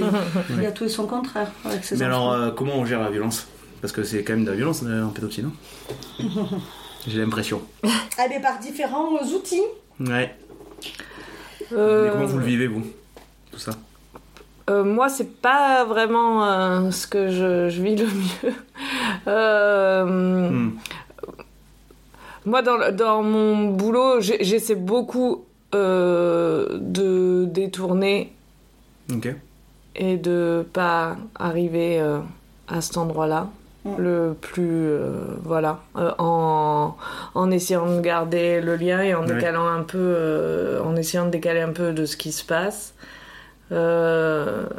et quand et ça fait partie de ce qui devenait euh, un peu dur dans le quotidien, c'est-à-dire arrêter les enfants ben, physiquement parce qu'ils vont se taper dessus, euh, voilà. Enfin, ça fait euh, Détourner, c'est très énergivore aussi, quand même. hein. détourner, c'est très Il faut énergivore. être euh, Très présent. le jour même. Et puis le jour même, faut faut pas faut venir avec euh, pas forcément de soi. Enfin, je veux dire.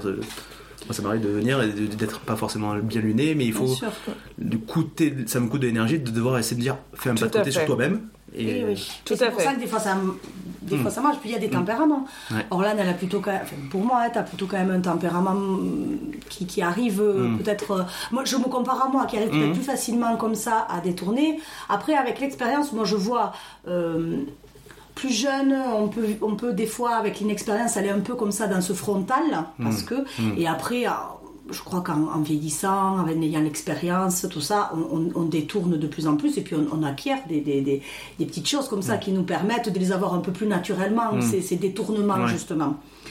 Mais moi, j'ai quand même. euh, une, euh, moi, la violence, mm, c'est ça aussi euh, qui, qui parfois me fatigue, c'est que moi, je, je sais que j'en ai pas mal en moi, comme tout le monde, mais, mais je trouve que dans ce métier-là, elle te fait encore plus rendre compte de la violence que tu as en toi. Elle te la fait ressortir, ouais. Voilà. Et, euh, et donc, tu, bien sûr, tu la maîtrises la plupart du temps. ouais. Moi, j'ai eu des accès aussi quand même de, de, de violence et de, de gestes parce que ça m'a débordé. hein. Ouais. Ça, ça peut arriver, hein, malheureusement, même si on ne le veut pas, ben, ça arrive. Mais c'est c'est ça qui est difficile dans ce métier, c'est tout ce que ça te renvoie, en fait, de ce que tu es toi aussi. Ouais. Et ça, c'est douloureux, ouais. Et ça, c'est douloureux en fait, parce qu'il y a des métiers en fait, euh, bon voilà, t'es ce que tu es. Les gens, il il y, a- il y en a plein des gens comme moi sûrement qui ont plein de violence en eux, qui voilà. Mais là, c'est tous les jours que ça te le dit. T'es une personne comme ça. Bah, elle touche ta fibre en permanence. Exactement. Alors ça, c'est le côté négatif parce que j'ima- parce que ça touche aussi des Ouais. fibres aussi, Ouais. où je me dis, moi, c'est un métier comme on parlait de l'humour, où j'ai beaucoup utilisé Ouais. l'humour et, et que j'utilise encore. Plus avec des plus grands, les petits, Ouais. c'est ça qui m'a frustré moi en arrivant avec les petits, c'est que ça marchait un peu moins, l'humour, ils comprenaient un peu moins. Mais, et ça c'est positif, ça te renvoie de ce que tu es, on m'a souvent dit tu es quelqu'un de, de dynamique, Ouais. tu es quelqu'un de spontané, donc des choses positives. Mais il y a aussi ce côté-là où cette violence, en fait, quand tu la reçois verbalement, physiquement ou de, de différentes façons, elle, elle touche cette... Voilà, Mm, ça- La tienne. ouais. la tienne et, et ça en fait euh, où une personne lambda ça lui arrive une fois je sais pas combien toi ça t'arrive mais en fait pratiquement tout le temps quoi parce que c'est tous les jours qu'il y a des Ouais. quoi qu'il arrive même si c'est pas des actes de violence de la violence il y en a tous les jours en tout cas je crois que tu me fais réaliser pour la première fois qu'en en fait notre formation elle nous aide pas à être mieux ou pire que d'autres. J'ai l'impression, en tout cas sur un point de vue perso, que ça m'aide juste à mieux me connaître. Et donc forcément, on vient pas avec ce qu'on n'est pas.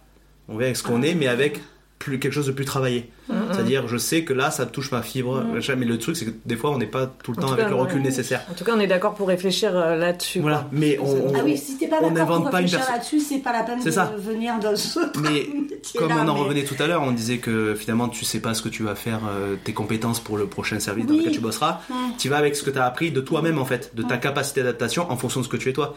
Et j'ai l'impression que c'est pareil. Nous, euh, des fois, je, je m'amuse à utiliser des, du jargon technique, mais en dans les faits, c'est que ma façon à moi de me développer, mais qui correspond déjà à ce que je suis inhérent. Moi, quand je regarde des étudiants, je leur dis tu viens avec ce que t'es, avec tes capacités et tes, et tes limites. Mais voilà, j'ai l'impression que en fait, vous- plus vous me le dites, plus dans le positif comme dans le négatif, finalement, on n'invente pas une personnalité, on fait juste que la travailler, l'affiner. Oui, avec après des outils qui, Oui, voilà, ça. qui viennent de. Mais c'est toi, quoi, quand même. De, voilà, de quand même de, de, de, réflexion, de Ouais. concept. Et ça, tu t'en nourris. Et tu, c'est un peu ton Ouais. armure. Mais tu, qui tu- fait tu sens te pour toi. Ouais. toi, avec ce que tu es, de pouvoir aller ça. euh, batailler, entre guillemets. C'est pas joli ce que je dis, on part pas en guerre. Mais qui va être armé, hein, Mm. Euh, qui va te permettre justement de pouvoir. Là, c'est une situation, te connaissant, il vaut mieux que tu. Et pour revenir sur, euh, sur les capacités qu'on a, justement, moi je me dis, si je change positive, je, je, je, je, me sentirais pas euh, compétente, tout ça, parce qu'en fait, ce travail avec l'humain, en fait, il est pas tel. Je sais pas, t'es ingénieur, hein, je sais pas quoi, tu, tu sais faire tel, tel geste Oui, technique, hein, ou chirurgien. c'est Tu protocolisé. sais faire tel- ouais, mais tu sais par exemple opérer de l'appendicite ou faire un geste technique, tu t'entraînes, Ouais. t'entraînes, tu l'as, voilà, tu l'as Ouais. acquis.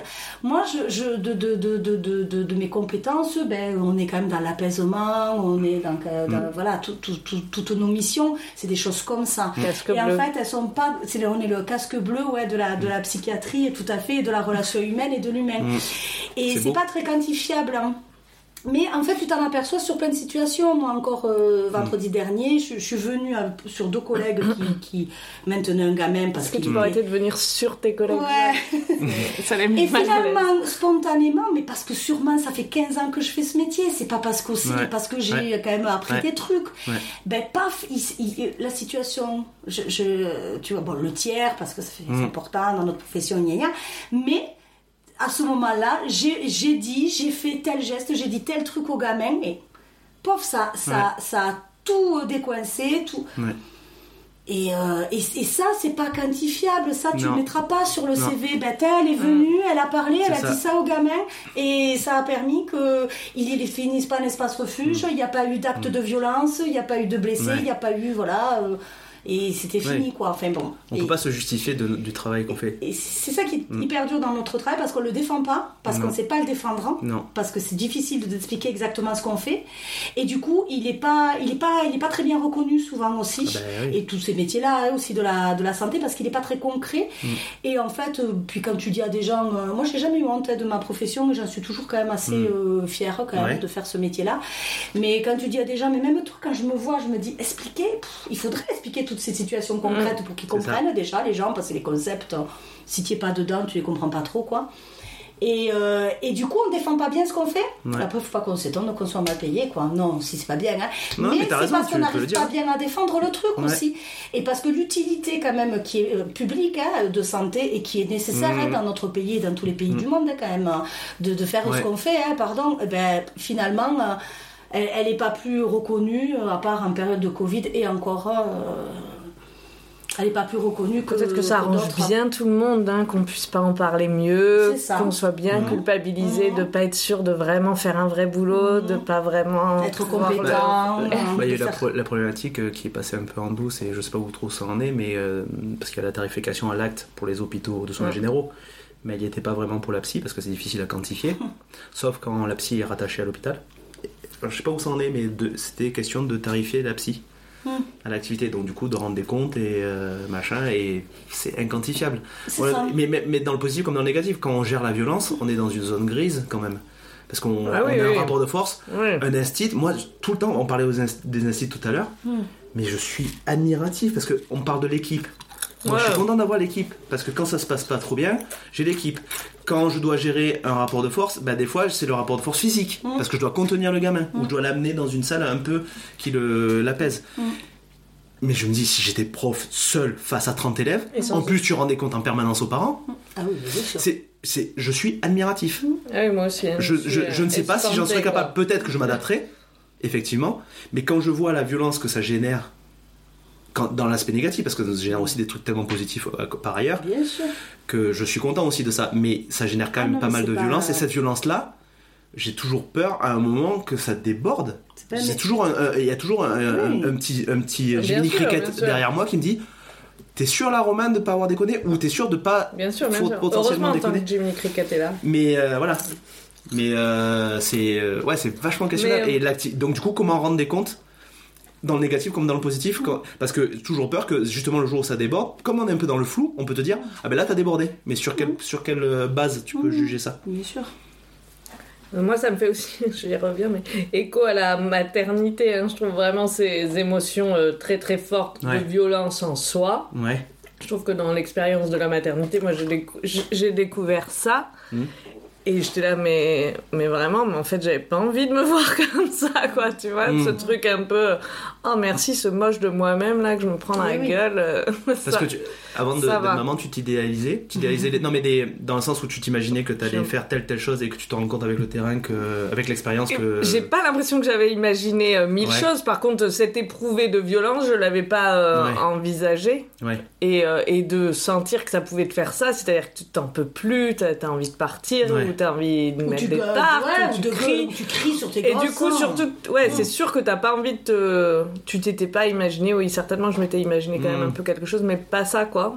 ouais ouais Et, et cet éprouvé euh, fort, mais c'est vrai que je trouve que dans le boulot, il est un peu. Enfin, en tout cas, ce qui te met face à des côtés de toi Mm. un peu plus euh, obscurs, quoi. Qu'on soit bien d'accord quand on parle de violence générée, euh, je veux pas faire bini oui oui, mais ça veut pas dire forcément taper quelqu'un ou c'est juste que ça nous Non, envoie tu- quelque chose de violent, c'est-à-dire Tu une sens force ton agressivité, quoi. du terme, Ouais, voilà l'agressivité qui monte en fait. Et Ouais. euh, mais parce que là notamment, j'imagine, parce que moi je suis pas maman a priori. euh, J'imagine que c'est parce qu'en fait, C'est en plus, de vous êtes au quotidien avec des gens qui pas. vous connaissent bien, qui rentrent dans votre intime, qui savent toucher la bonne euh, corde sensible. Qui... Ces gosses-là Ouais. Ah ouais, ils sont forts pour ça. Les notes, mais ceux Ouais, ouais. du, Non, mais parce que là, tu parlais de la maternité. Oui, mais Non, là, mais tu parlais c'est de la... du boulot. Aussi. Ils, ils- ils savent, hein, ils, Mm. ils- ils décodent, ils décryptent très bien les personnalités de c'est chacun. des êtres humains. Et ils savent où aller euh, taper pour, euh, pour déclencher justement cette ça, agressivité. Mais ça, bon, ouais, ouais, ça. Et c'est vrai que tu as un peu cette double peine quand tu fais un peu ce boulot et que tu. Que t'es maman. Et que tu as la maman. Ouais, et que, t'es- que après tu, tu, tu, tu sens. Dans vos expériences personnelles, on sait très bien que ça va- ce que vous allez me dire, c'est vos expériences personnelles, parce que peut-être d'autres situations parentales sont, amènent d'autres choses, mais vous, est-ce que vous estimez que la maman prend d'une certaine façon beaucoup plus, beaucoup moins, ou peu importe, c'est différent par rapport au papa, la position du papa et compagnie Alors on parle de quoi par rapport à, couple, ouais, non la mais par rapport à la gestion de, de- de ce que ça vous renvoie, est-ce que la violence est plus forte chez vous que chez vos partenaires? Est-ce que c'est parce que c'est euh, Ah ex- c'est- contextualisé au fait que vous cumulez avec le boulot? Non, moi c'est sûr que c'est plus fort chez moi. Mais euh, ça, après c'est une question. Ouais, c'est une question de personne plus qu'une question de genre. Ouais. D'accord. Euh, Alors de genre peut-être aussi un peu, hein, mais euh, quand même, mais euh, de, Et de charges plus importantes, hein, qui fait quand charges plus face aux enfants, enfin tu vois, comme quand tu disais que ta fille elle t'appelle toi 200 Alors- fois, alors évidemment, est c'est là. c'est pas. C'est très ça va pas vous faire le même éprouvé à l'un et à l'autre à ce moment-là. Mm. Euh, après, moi je pense que mon compagnon il a aussi de- des ressentis de violence. C'est euh, Mm. après il a moins euh, la pratique euh, de d'élaborer euh, ça. Ouais. Je pense quand dire, même que ça c'est nos euh, Ouais. nos outils à nous. C'est la Ouais. culpabilité et la, la- la- et la réflexion d'après qui, qui épuise aussi, Ouais. qui prend beaucoup de place. Et des accès de, bah, de, de crier, de violence, d'agressivité, moi c'est pareil. hein, euh, Mon mari, il a, il a, il- il- je, je le vois de temps en temps aussi sortir comme ça. Mais euh, je, je- je pense que ça fait pas le même effet après, a, a posteriori, quoi. Tu vois, dans le Mm. dans l'analyse de la chose, dans euh, pourquoi, comment, euh, Mm. il faudrait que ça s'arrête ou pas. euh. Chez moi, on appelle ça le, le dragon. Ah, maman, ça fait longtemps qu'on n'a pas vu Ah. ton dragon. Mais oui, je le, je le dompte. Ah, c'est un peu stigmatisant quand même, non Stigmatisant pour les dragons. Ouais, tu penses que je vais avoir ouais, des ennuis ça. Mais c'est un mot que j'ai déjà entendu. Moi, je l'ai entendu. au- Parce que j'avais l'impression qu'il y avait. C'est Ouais. quand t'as dit sortir de. Là, il y a quelque chose qui sort, qui te dépasse, qui Oui, est toi, mais fou, pas là, toi, un peu, aussi, quoi, oui, Ça ouais. fait très, très, oui, très. euh, Et où tu te reconnais pas euh, forcément aussi, qui te met un peu. Mais est-ce que vous pensez que vos métiers vous, vous ont mieux armé à votre euh, maternité Pas du tout. Je sais pas. Non, moi, je sortais, j'étais, j'étais avec les ados et euh, tu vois que des histoires euh, quand même euh, pas, pas, pas faciles. Alors que ça fasse écho, après, moi, quand j'ai, c'est après avoir eu les enfants où j'ai eu une sensibilité qui a été plus, trop, plutôt. J'étais déjà sensible à la base, mais après avoir eu des enfants, les histoires euh, de certains enfants, de certaines familles, euh, pouvaient plus, encore plus me toucher, mais me toucher à. Ça t'a sensibilisé, quoi, une, une- oui, une, une consulte ou deux, il a fallu que quand même je, je réfrène des larmes quoi, que- qui montaient. Quoi. Hmm. Ouais, parce qu'il y Ça l'identification. bah ouais, ça m'est pas arrivé souvent. Mais Parce que si c'est tout le temps, c'est pas possible. Tu peux plus, tu peux plus être ouais. dans ce type de métier non plus. Ça, ça peut pas te. Mais après, cette, la distance, moi justement, si on parle de distance dans ce métier, il en faut un peu Mm. quand même. J'ai, j'ai pas, pas eu euh, même euh, besoin trop de la travailler. Elle, elle, elle était là déjà en place, même Voilà. si ça me rend pas insensible hein, aux situations. Mais euh, je rentre pas quand même avec euh, un truc, oh là là, mais lui, a cette histoire, mais comment Ouais. Où t'es vachement. T'arrives quand même à être à la maison. Ouais, non. Quand t'es à la maison, t'es à la maison. Non. Quand t'es au boulot, t'es au boulot. Le trajet permet ça quand même, moi. Ok. Me permettait un petit peu comme Mm. ça l'évacuation, des fois quand t'as un peu de Ouais. Et après, à part des situations très complexes où oui, tu peux les ramener là un petit peu, mais la plupart Et des du temps- moments, quoi, un Et des de moments que t'as vécu. Donc dans un sens comme dans un autre, toi tu estimes que t'arrives, enfin que t'as- l'un ne nourrit pas forcément l'autre, ni le boulot nourrit la- ta maternité, ni la maternité le boulot, Mm. mais il y a des petites sensibilités parce que forcément le vécu de l'un ou de l'autre fait que ça travaille des choses en soi, mais ça, tu ne Si, t'en sers pas. l'énergie, et l'énergie, Ah, c'est surtout l'énergie, de ouais. certaines années. Voilà, et oui, ouais. quand je, là par contre, l'énergie, quand, je ouais, l'ai, ouais, j'en ai- Ouais. quand je l'ai vidée pendant 8 Ouais, heures et que ouais. j'arrive à la maison à Ouais, t'en as 30 plus, ouais. minutes de, de trajet, j'ai pas pu recharger. Ouais, ou quand t'as fait des nuits que tu dois enchaîner après. Tour de euh, périph', c'est long. Non, ouais, voilà, peut-être il, faudrait que je, tu vois, si, je- si je, il fallait, il faudrait que je parte peut-être une journée Mm. Ouais. pour pouvoir re... Quand tu parles des envies de partir, Ouais. ça le fait, hein. Euh, moi, je voulais dire que quand même de- Ouais. dans la que la maternité dans, dans l'accompagnement des parents, ça m'a ça me soutient euh, Ouais. vraiment. Je, je me sens euh, je me sens plus euh, Euh, je, je me sens plus près d'eux, quoi. Ok, ah oui, donc, mais du coup, tu sens que t'as développé une empathie plus forte Oui. et qui t'aide Oui, qui- qui est un je outil trouve que ça m'aide. Je trouve que ça Ça m'aide à, décaler. Je Je comprends mieux, je comprends mieux leurs limites, je comprends mieux leur euh, leur Mm. épuisement, je comprends mieux euh, leurs ressources aussi. Enfin, leurs besoins. Je sais pas. Ouais, j'ai l'impression que ça me parle plus. Donc ça te sert d'outil là, ça, mes ça te fatigue pas, ça te sert d'outil oui, en plus. Oui, Ok. Non, je puis, trouve. Oui. Quand il y a euh, des parents qui te disent pendant euh, une heure, là, il n'a pas arrêté là, de harceler, de trucs comme ça, Mm. même si son gamin, il est peut-être un peu particulier, un peu différent, euh, ce genre de choses, euh, on peut le vivre au quotidien. Ouais, et hein. puis tu peux parler en direct avec le parent, dire moi je sais ce que c'est. Ouais, voilà, et du- mais du coup, toutes les situations, elles, elles te parlent. Alors, il y en a d'autres, elles te disent, ben là, tu sais que oui, il est un cran au-dessus, ce Mm. petit. Mm, mm. On dit pas que les nôtres, les nôtres, ils sont, euh, oui, mais bon, c'est des enfants, je pense, à peu près ordinaires qu'on a. Après, ils sont sûrement aussi, aussi chiants que d'autres, c'est sûr. Mais, mais bon, par rapport aux troubles que ceux qu'on accueille, bien sûr. voilà, là, tu, tu vois, t'as des, t'as, t'as une espèce de curseur quand même. Mm. Ouais.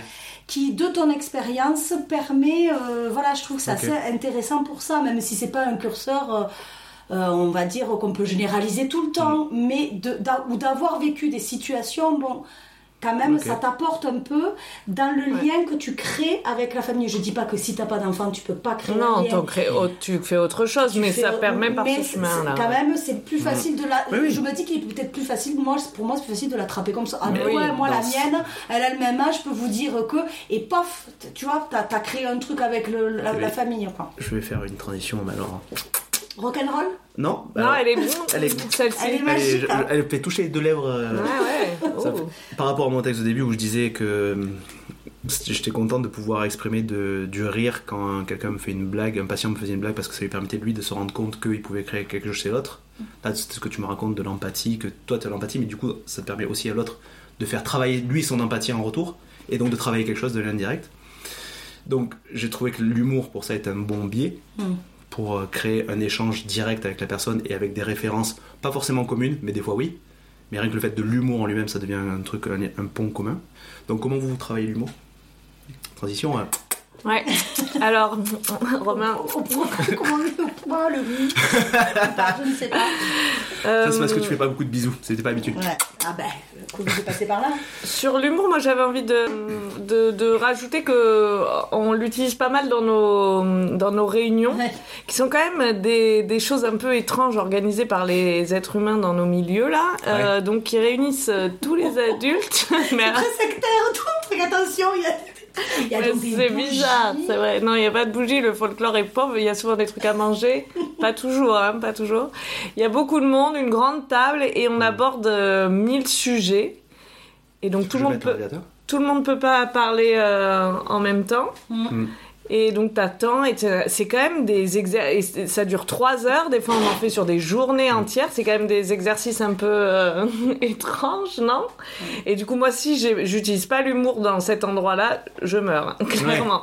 C'est-à-dire que c'est- c'est c'est peut-être la survie aussi des fois dans, les, Oui, tu- dans le travail avec les enfants, mais là dans le travail entre adultes, si euh, s'il y a pas de blague, s'il y a pas un truc qui s'anime un, Hmm. peu, moi, je trouve que c'est presque mortifère des fois ces Ouais. dispositifs qu'on qu'on crée et qu'on fait nous quoi. Mortifère ou euh, euh, quel est le mot euh, quand tu sais un petit peu euh, tu- Concombre. euh, omnisci- comme si tu Brocoli. savais tout omniscient tu sais Ah oui.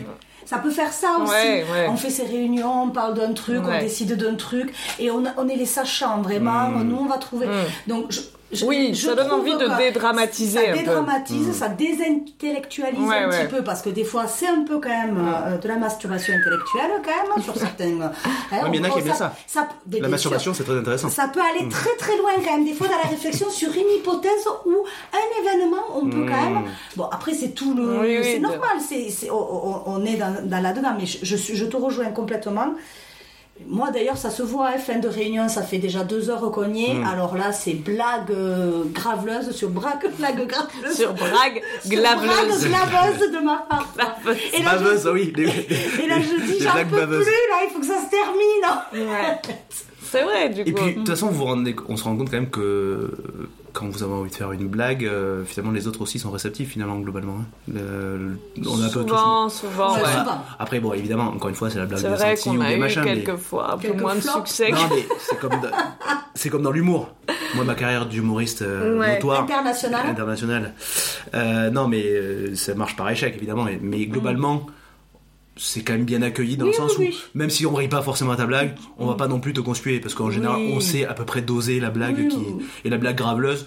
Le cul, bon, c'est un truc qui marche à peu près partout quand même. Ouais, ça, ça réunit Entre tout le monde, adultes, là, quoi, je veux ouais. dire, Entre adultes consentants. Consentant Ouais. et éclairé. C'est ça. Et, euh, et du coup, je pense aussi, ça, dans ces réunions-là, ça permet de, ce que- enfin, de décaler le regard. Ça Mm. fait. euh, et moi, je m'en sers des fois, c'est un peu de l'humour. euh, pour dire des choses que j'aurais du mal à dire autrement, quoi. Ouais. Ah oui, ça marche bien. Moi, je sais que j'ai Du mis coup, du... je trouve vraiment qu'entre adultes, c'est intéressant. Bah ouais, ouais. C'est pratique. Mais moi, je sais que j'ai mis du temps à pouvoir dire à- aux personnes quand j'avais quelque chose à dire. En général, c'était quelque chose de négatif. J'ai mis du temps et je suis passé dans les premiers temps par la blague, Mm, mm. par un mode détourné. Après, je me soulageais, j'avais dit mon truc. Si la personne entendait, entendait, entendait pas, attendait pas. Que j'ai tort ou j'ai raison, hein, parce que je peux avoir tort aussi. Ça m'arrive une fois sur 100. Ah Oui, oui, pas se soulager, moi je trouve que ça vient vite. Ça, Ça, ça, ça y est, c'est. Voilà, ça- Et, dans votre...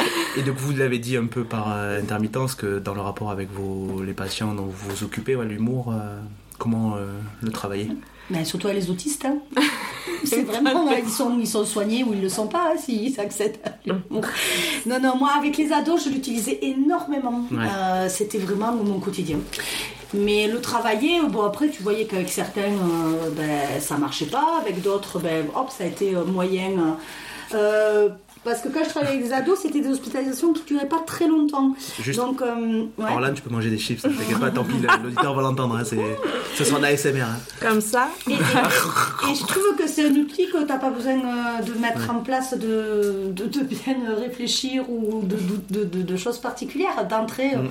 Le premier contact, euh, tu, tu, tu, je sais pas, tu, tu installes un enfant euh, euh, dans sa chambre, tu défais sa valise, ben, tout, tout peut être, je veux dire, sujet. Euh, t'es pas obligé d'attendre le prochain Mm. atelier, t'es pas obligé d'attendre le prochain repas, t'es pas obligé d'attendre, pof, à, à n'importe quel moment. Donc c'est ça qui est, qui est quand même euh, fantastique. Et après, euh, bon, ben voilà, l'accès à l'humour, c'est aussi euh, quand même une observation de. Ouais. Clinique. Clinique, hein. une observation clinique. Nous, on en parle beaucoup dans nos euh, C'est-à-dire, si tu à mes blagues, c'est que t'es très malade. Non, mais voilà, il y a quand même des, des petites choses, ou si c'est un humour un peu toujours sélectif, ou si Oui, c'est toujours les mêmes trucs. Enfin bon, c'est- ça, ça fait vraiment partie. Et après, outre les réunions, Et- je trouve que dans le travail d'équipe, Oui, aussi euh, entre pour nous. aussi un peu exutoire. Moi, je vois en fin de journée euh, les relèves ou les choses comme ça là. Des fois, on est quand même très. euh, moi, je suis très indisciplinée parce qu'il faut sortir aussi tout, tout ce que tu as Mhm. engrangé là dans la Ça journée. me décharger. Et ça, ça fait décharger en fait. Donc, euh, tu vois qu'on est Mmh, euh, masturbation, soulagement, déchargé. Mais Allez. est-ce que vous connaissez dans vos expériences des gens qui n'ont pas d'humour? Mais, mais pas d'humour, on s'en fout qu'ils ont le leur, même si ça fait pas rire, mais est-ce a des gens, vous pensez qu'il y a des gens austères dans nos métiers? Ouais, Il faut non qu'on donne les noms. Non, non, non, non. Non, mais je me pose la question. je je non, mais je me demande si c'est. Si, c'est moi qui me fais une idée, j'ai l'impression que c'est récurrent, l'humour, d'une façon ou d'une autre. À un moment ou un autre, c'est posé, un truc comme ça, mais j'ai du mal à me représenter quelqu'un qui n'a jamais fait de blague quoi, dans quoi. notre travail. Ah ouais. Oh, non, je pense pas. À part les gens, peut-être, tu sais, quand t'arrives quand même, tu sais pas, Mhm. certains qui ont, euh, suivant les, les tempéraments, Ouais, qui ouais. sont un petit peu sur la réserve et qu'après, euh, voilà, petit à petit, en confiance, parce que c'est ça aussi, euh, c'est une. qu- Quand tu peux aussi te permettre de faire des blagues graveleuses ou pas, et que comme Mhm. ça en réunion, c'est parce que t'es vachement en confiance dans l'équipe aussi. Mhm. Donc je pense que c'est significatif, ou alors d'être euh, De gros place. lourdeau, gros balourd, et que tu t'en fous d'où que tu sois, parce que voilà, t'as pas de filtre, on va dire, mais la plupart du temps, c'est aussi signe que tu es assez à l'aise Mm. pour faire ça, donc c'est aussi signe de ton bien-être, moi je Ouais. trouve. Donc je pense que quand les, les, les collègues arrivent, euh, bon, mais voilà, il y en a Ouais. qui sont à l'aise de suite, donc Mm. ça peut prendre plus ou moins de temps, quoi. Mais on est d'accord Mais la plupart du temps, c'est qu'il y vrai a que toujours quelqu'un qui fait une je blague crois même. que j'ai euh, pas rencontré de gens qui, qui, qui manipulaient pas après avec des humours ou moins, ouais. très différents. Tout à fait. Et aussi, on- on n'a pas dit, mais euh, il y a. Enfin, c'est. Euh, ça, comment elle va le dire? Il y a le, euh, des fois, moi, je me suis dit, oulala, là là, je, je vais, je vais aller trop. Elle fait bouger ses doigts comme une flûte. euh. Je vais, et on sait pas pourquoi. je vais aller du sax, ça? Non, mais ou, euh, des fois, moi, je vais dans mon délire et quand même avec des patients qui sont un peu euh, fragiles ou quoi. Des fois, je me suis, tu te dis, hum, jusqu'où Ouais, jusqu'où tu peux aller, quoi. Voilà, tu dis la erreur là. jusqu'où on peut aller? Ah Ouais. non, là, Non, celle-là, j'étais pas drôle. J'étais pas. Enfin, c'est vrai qu'il faut rester vigilant et que moi, des fois, avec la fatigue, avec Ouais, l'envie de, de Mm. déconner le machin, mais tu perds un peu le, le fil du. euh, Ouais, non, c'est. Ouais, ouais, l'humour peut, peut aussi causer des quelques dégâts. Faire gaffe. Ouais, c'est vrai. Bon, J'ai un peu l'impression que de toute façon, l'humour, c'est un peu dire à l'autre que finalement, euh, on peut dédramatiser, quoi. ou On peut euh, sortir du truc. euh. Ouais. Et, et, et se retrouver quelque part là, euh, qui est agréable. Et oui, agréable. Hum, Ça fait du bien, quoi, Ben quand même. Bah, de toute façon, euh, là, est-ce qu'on on a, on a fait des blagues euh, souvent, là Dans Bien le- sûr. Tu voudrais dire que ce moment est plutôt agréable hein, tu C'est un moment agréable. pourra- Vous êtes des- vous êtes des on- personnes on commence à agréables. débriefer. Enlève ta on a main passé de- un bon moment agréable ou pas Non, mais- main de ma blagues cuisse, Il y a, il y a quelques il y a que eu des, blagues. des attouchements à un moment Ouais. donné. Enfin, de Il y a table, des mots un petit peu comme ça qui ont échappé. Moi, je pense que, c'est- que ça part bien, quand même, cette histoire. Non, mais La euh, soirée je, je pense que, ouais, effectivement, c'est quasiment dans beaucoup de relations, enfin, peut-être pas toutes, mais toutes. Là, les, les podcasts que j'ai fait, les émissions que j'ai fait, il y a toujours au moins un moment une blague, quoi. Alors, je voulais, quand tu as commencé euh, ton texte, donc. Ouais. euh, le sujet était l'humour, moi j'ai une. Et je l'ai, je crois, en plus. Moi j'ai un mémoire où une copine de formation a fait un mémoire sur On ne badine pas avec l'humour. Trop bien. Et elle a fait tout euh, son mémoire sur l'humour dans la relation Mhm. euh, et euh, dans le métier euh, de l'éducation spécialisée. Et je l'ai ce mémoire. hein. Ouais, c'est chouette. Ah, trop bien. Et Ouais, tu l'as lu? Du coup, parce que Je tu peux l'avoir sans l'avoir lu. Je l'ai lu, mais il y a très Mhm. longtemps, mais je, elle me l'avait passé. Ou bon, il y a on a toujours 50 000 exemplaires de nos mémoires, on est toujours très fiers. Faudrait que, ce qui paraît, quand tu relis les tiens, quand même. J'ai pas relu le mien, moi, mais Moi je, non je plus, j'ai pas envie. Est-ce qu'il va que tu prends une claque, quoi? Bon, bref, ça peut être intéressant, mais en tout cas, voilà, ça peut être même un sujet de mémoire. Quoi. Ah ouais, non, mais c'est euh, c'est clair, je pense qu'on s'en rend pas compte. Tu vois, j'ai posé. Elle m'est venue cette semaine la question. Là. La, la violence en soi, c'est quand même propre à la psy, mais je trouve ça dommage de, de réduire notre travail à ça, mais d'en parler quand même, parce que c'est pas non plus anodin, mais de savoir comment on peut s'en sortir de ça, de ce siècle Oui, de oui. violence par l'humour. Et je me suis dit que c'était intéressant que vous en parliez vous. Les autres, c'est des. Bah, c'est- bien sûr. C'est pas des connards, ils sont juste pas drôles. Ouais, c'est Ouais, pas ouais. drôle. Ils ont rien compris. Non, non, mais voilà, c'est, euh, je trouve ça intéressant que vous, euh, vous fassiez part de vos, euh, des outils que vous utilisiez euh, aussi bien dans le cas négatif que dans les cas positifs. J'ai deux petites questions, vous me dites, qui sont les questions un peu rituelles que j'ai dans ces épisodes. On est à peu près à une heure et demie là. Est-ce que ça vous va? J'ai La question c'est. La question rituelle c'est. Hein? Tu avais raison, on a parlé. Ouais, ouais, ça, va, ça passe. Hein. Mm. Et euh, ben, on a plein de choses à dire. Honnêtement, après, c'est que c'est un, un travail de focalisation, de tension compagnie Oui, qui fatigue, mais en soi, s'il n'y avait pas ça, on pourrait parler de notre travail, euh, parce qu'on a l'impression que. Voilà, pareil, je vous fais encore des coupures dans mes phrases. Donc, on a l'impression souvent quand on commence qu'on va pas savoir quoi dire, qu'on va dire euh, on n'a pas trop d'idées de ce qu'on a vécu. Finalement, il suffit de, qu'on Oui, oui, mette le bon curseur sur quelque chose et euh, il y a les, les- les mots qui viennent. Donc, la question que je veux poser, je- au début, je posais la question de c'est quoi le soin? Le soin, je pense que j'ai- là, les gens ont assez répondu. Mais je pense que la question qui est importante, c'est surtout, c'est quoi être soignant pour vous? C'est bravo, soin. Eh oui, eh oui, c'est le, c'est le gérondif. Ouais. Non, c'est parce que je réfléchis. Ouais, mais, ah oui, je- elle prend du recul. Ouais, je prends du recul, prends je t'éloigne du recul et après pour je pouvoir- reviendrai euh, quand j'aurai. euh, Euh, être soignant, euh, je sais pas, être, être euh, là à un moment dans l'histoire de, des personnes qu'on accompagne pour répondre au mieux à, leurs besoins. Et après, moi, dans ce mot soin, euh, je sais que j'avais fait une, un travail là avec euh, plusieurs équipes euh, et donc plusieurs professions, mais principalement éduc infirmier. Et vraiment, il y, y avait une différence notable dans le soin pour l'infirmier qui est quand même plus de l'acte, de poser l'acte médical ou paramédical. Et, et moi, vraiment, se, se prendre soin, même si le mot prendre, c'est peut-être pas le, le plus joli verbe, Mm. mais euh, se prendre soin, c'est vraiment euh, être, comme tu dis, Orlan, être là Et euh, c'est le côté vraiment. Euh, je sais pas comment dire, euh, j'ai envie de dire attentionné, quoi. euh, attentionné dans tous les sens du terme. Marquer de l'attention pour quelqu'un. voilà, dans, dans des petits gestes euh, qui sont ben, un enfant euh, qui, est, qui est triste le soir, et Mm. ben, tu, lui, tu lui remontes la couverture, tu le gratouilles un peu, tu, lui- tu lui fais un câlin. Hein, tu- Mm. Bon, alors moi je Mm. suis dans mon domaine hein, de- Oui, bien sûr, mais bien sûr.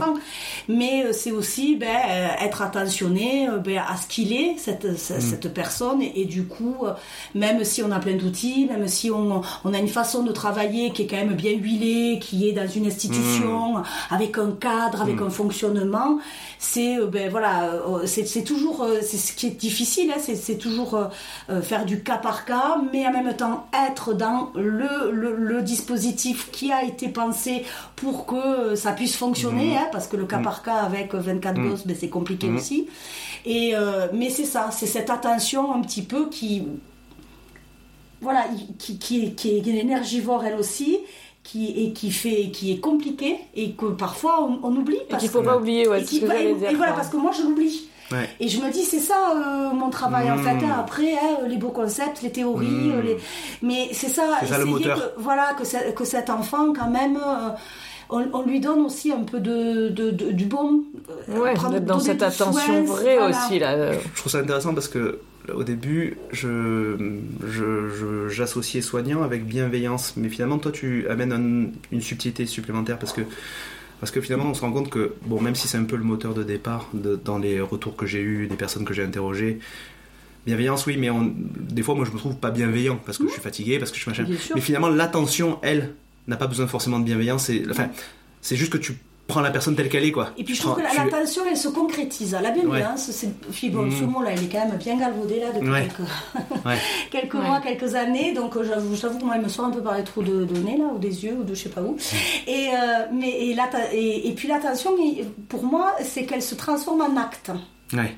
Tu vois, et euh, une attention au coucher, une attention euh, euh, de, de faire un sac, de je, Mm. je sais pas, après, bon, moi je suis vraiment dans mon boulot au quotidien, hein, mais une attention à ce qu'a dit un jeune là, ben là, moi Mm. j'ai pas envie, euh, euh, j'en peux plus, je veux, je veux qu'on me laisse tranquille, ben on peut être, euh, on pourrait se dire, moi je suis dans un dispositif, je il je dois faut faire avancer, ça, il faut faire ça. Mm. Et c'est ça qui est intéressant hein, quand même dans ton dispositif, cette histoire de temps, parce que souvent quand même, euh, on est un peu pressurisé sur ça, hein, il faut quand même Mm. avancer. Tu vois, moi j'ai eu le réflexe, mais il y a des listes d'attente, on t'a eu le réflexe, il y a une file active, on, on y est quand même, on Mm. Arrive hein, à, nous, à Ouais. nous mettre tout ça Ouais, en tête.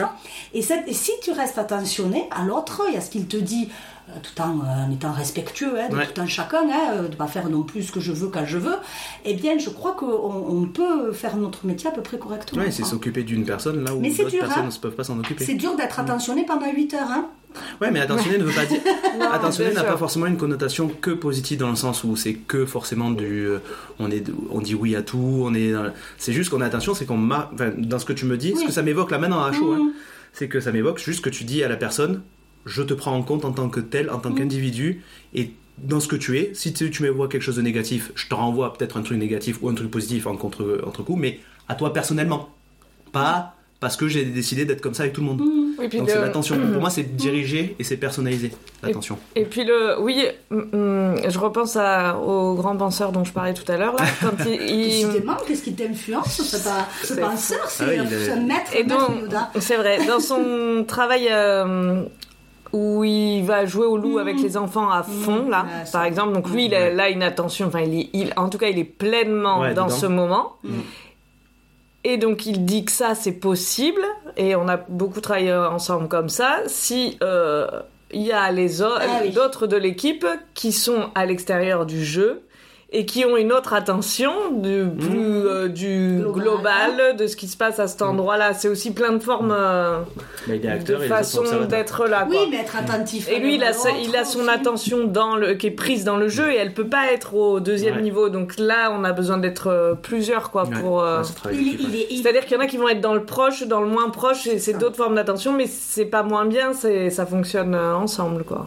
Et du coup, il est fort parce qu'il arrive à quand même à légitimer toi le fait que t'as pas envie d'aller courir, de jouer au Et loup ouais, et te dire, mais oui, tu quand même, Ouais. t'inquiète. hein. Romain, je vais reprendre un boulot. Oh, pardon. il est, euh, ton taf, il est tout aussi important que le mien qui est en train de courir avec ses, euh, ses jeunes loups. non, mais oui, oui, oui, voilà. Et je trouve que c'est important aussi parce que c'est attention, attention. Et mo- moi, en fait, euh, c'est ça, moi, en fait, qui me met à chaque fois là ces petits trucs, c'est que je me dis, attention, Jo, là, t'as pas, là, tu, tu, tu. Euh, t'as envie de moins faire attention à ces gosses, Ouais. tu, tu- Ouais. je te sens moins empathique euh, et je trouve que Moins ça envie d'être là. quoi. moins envie Oui, d'être qu'on peut là. accepter aussi Non, mais ça, je l'accepte. Mais ce mot, tu vois, il englobe tout ça. C'est, ouais. ben, c'est- ben, bien sûr qu'à un moment donné, euh, euh, quand ça fait 10 ans, 15 ans, ou même 5 ans, ou même un an, euh, il y a des passages comme ça où, euh, non, on n'a pas envie, ou des jours, des, des périodes. Bon, ben, l'important pour moi, hein, je pense, hein, Ouais. c'est d'être attentif à ça, justement, pour pouvoir aussi, encore une fois, quand tu as une équipe, dire, ben là, je crois qu'en ce moment, Mm. voilà, donc je, je pense que je vais être un peu plus en retrait. Je vais moins jouer au loup parce que je serai plus euh, à regarder ce qui se passe parce que ça me coûte moins ou, ou je vais plus aller jouer au loup parce que peut-être qu'aussi Ouais, ouais. je vais Ouais, décharger ouais, ouais. et que ça me coûte moins que d'être après le fait, médiateur ouais. des trucs. C'est bien d'être un Chacun, peu dans le entre guillemets euh, pulsionnel, un peu dans le l'instant présent, oui, un peu oui, dans oui. l'instant. Se mettre un peu à leur niveau Ouais, là parce ça, que des fois ils, qu'on veut Et puis là. eux, ça les rassure parce que tu, tu te mets à leur niveau. Ah bah oui, ils adorent, ils adorent. Ouais, ouais. Moi, j'avais euh, juste, euh, je fais une petite aparté, mais le- les moments où ça a été questionnant euh, de de savoir pourquoi je faisais ce métier, parce que je voyais d'autres collègues qui venaient que pour le salaire et qui du coup étaient d'autant plus insupportables et ne supportaient pas en retour les patients, qui Bah, étaient très méchants. Moi, je me dis, mais en même temps, moi, qu'est-ce que ça me renvoie? Vous pouvez boire notre jus hein, si. euh, Non, on adore ton celui-là. kombucha. euh, Kombucha pêche. pêche suro. Ouais, suro quand même. Ah, faut pas déconner, ouais. Et donc, du coup, le- je m'étais dit, en fait, moi, qu'est-ce qui me motive, moi? Qu'est-ce qui, me- Merci, qu'est-ce qui est moteur? Et en fait, je- je me- ça m'a permis de moi de me remettre en question, de dire, mais en fait, bon, je- je- le terme est, est à quand même questionner, mais je suis au service de l'autre, en fait. Je suis pas là que pour mon salaire, je suis là pour ça aussi, parce que je suis là pour avoir un boulot. Mais à la base, quand même, si j'ai envie de faire ça, c'est parce que j'ai envie de m'occuper de l'autre. Et que je Ouais. fais ça pour lui, pas pour moi. Il faut pas faire ce travail. Alors je le fais hein. un peu pour moi parce que finalement ça m'a appris plein de trucs au niveau perso et c'est pour ça que j'ai choisi telle carrière et pas une autre. Mais le moteur et du coup ça ça m'a permis de me ah, de me recentrer et de pas oublier Mhm. que voilà mais c'est vrai que ça nécessite une énergie supplémentaire encore pour pouvoir se re-questionner sur pourquoi on fait les choses. Il faut être vigilant sur plein de choses ouais, dans ce métier. Ça mériterait bien 5000 balles par mois, hein, je pense. 5000 Oh, mais des balles hein, pas des- des euh, Des balles, ouais. 10 000. Beaucoup de balles de ping-pong. Pris d'un voilà. Donc je vais tranquillement arriver sur le dernier segment. Tranquillement là mais alors mais Ouais, mode mais tranquille qu'est-ce que c'est ce mot-là? T'es très tranquille ce J'ai envie d'être tranquille, j'ai envie d'être Mais tranquille. C'est bien, c'est bien. Là, je pense que c'est la période où j'ai envie d'être tranquille. Mais c'est super, Voilà. écoute. Et en même temps, je travaille beaucoup sur la formulation des phrases. On se rend compte que quand on formule des phrases, souvent on part par la négative.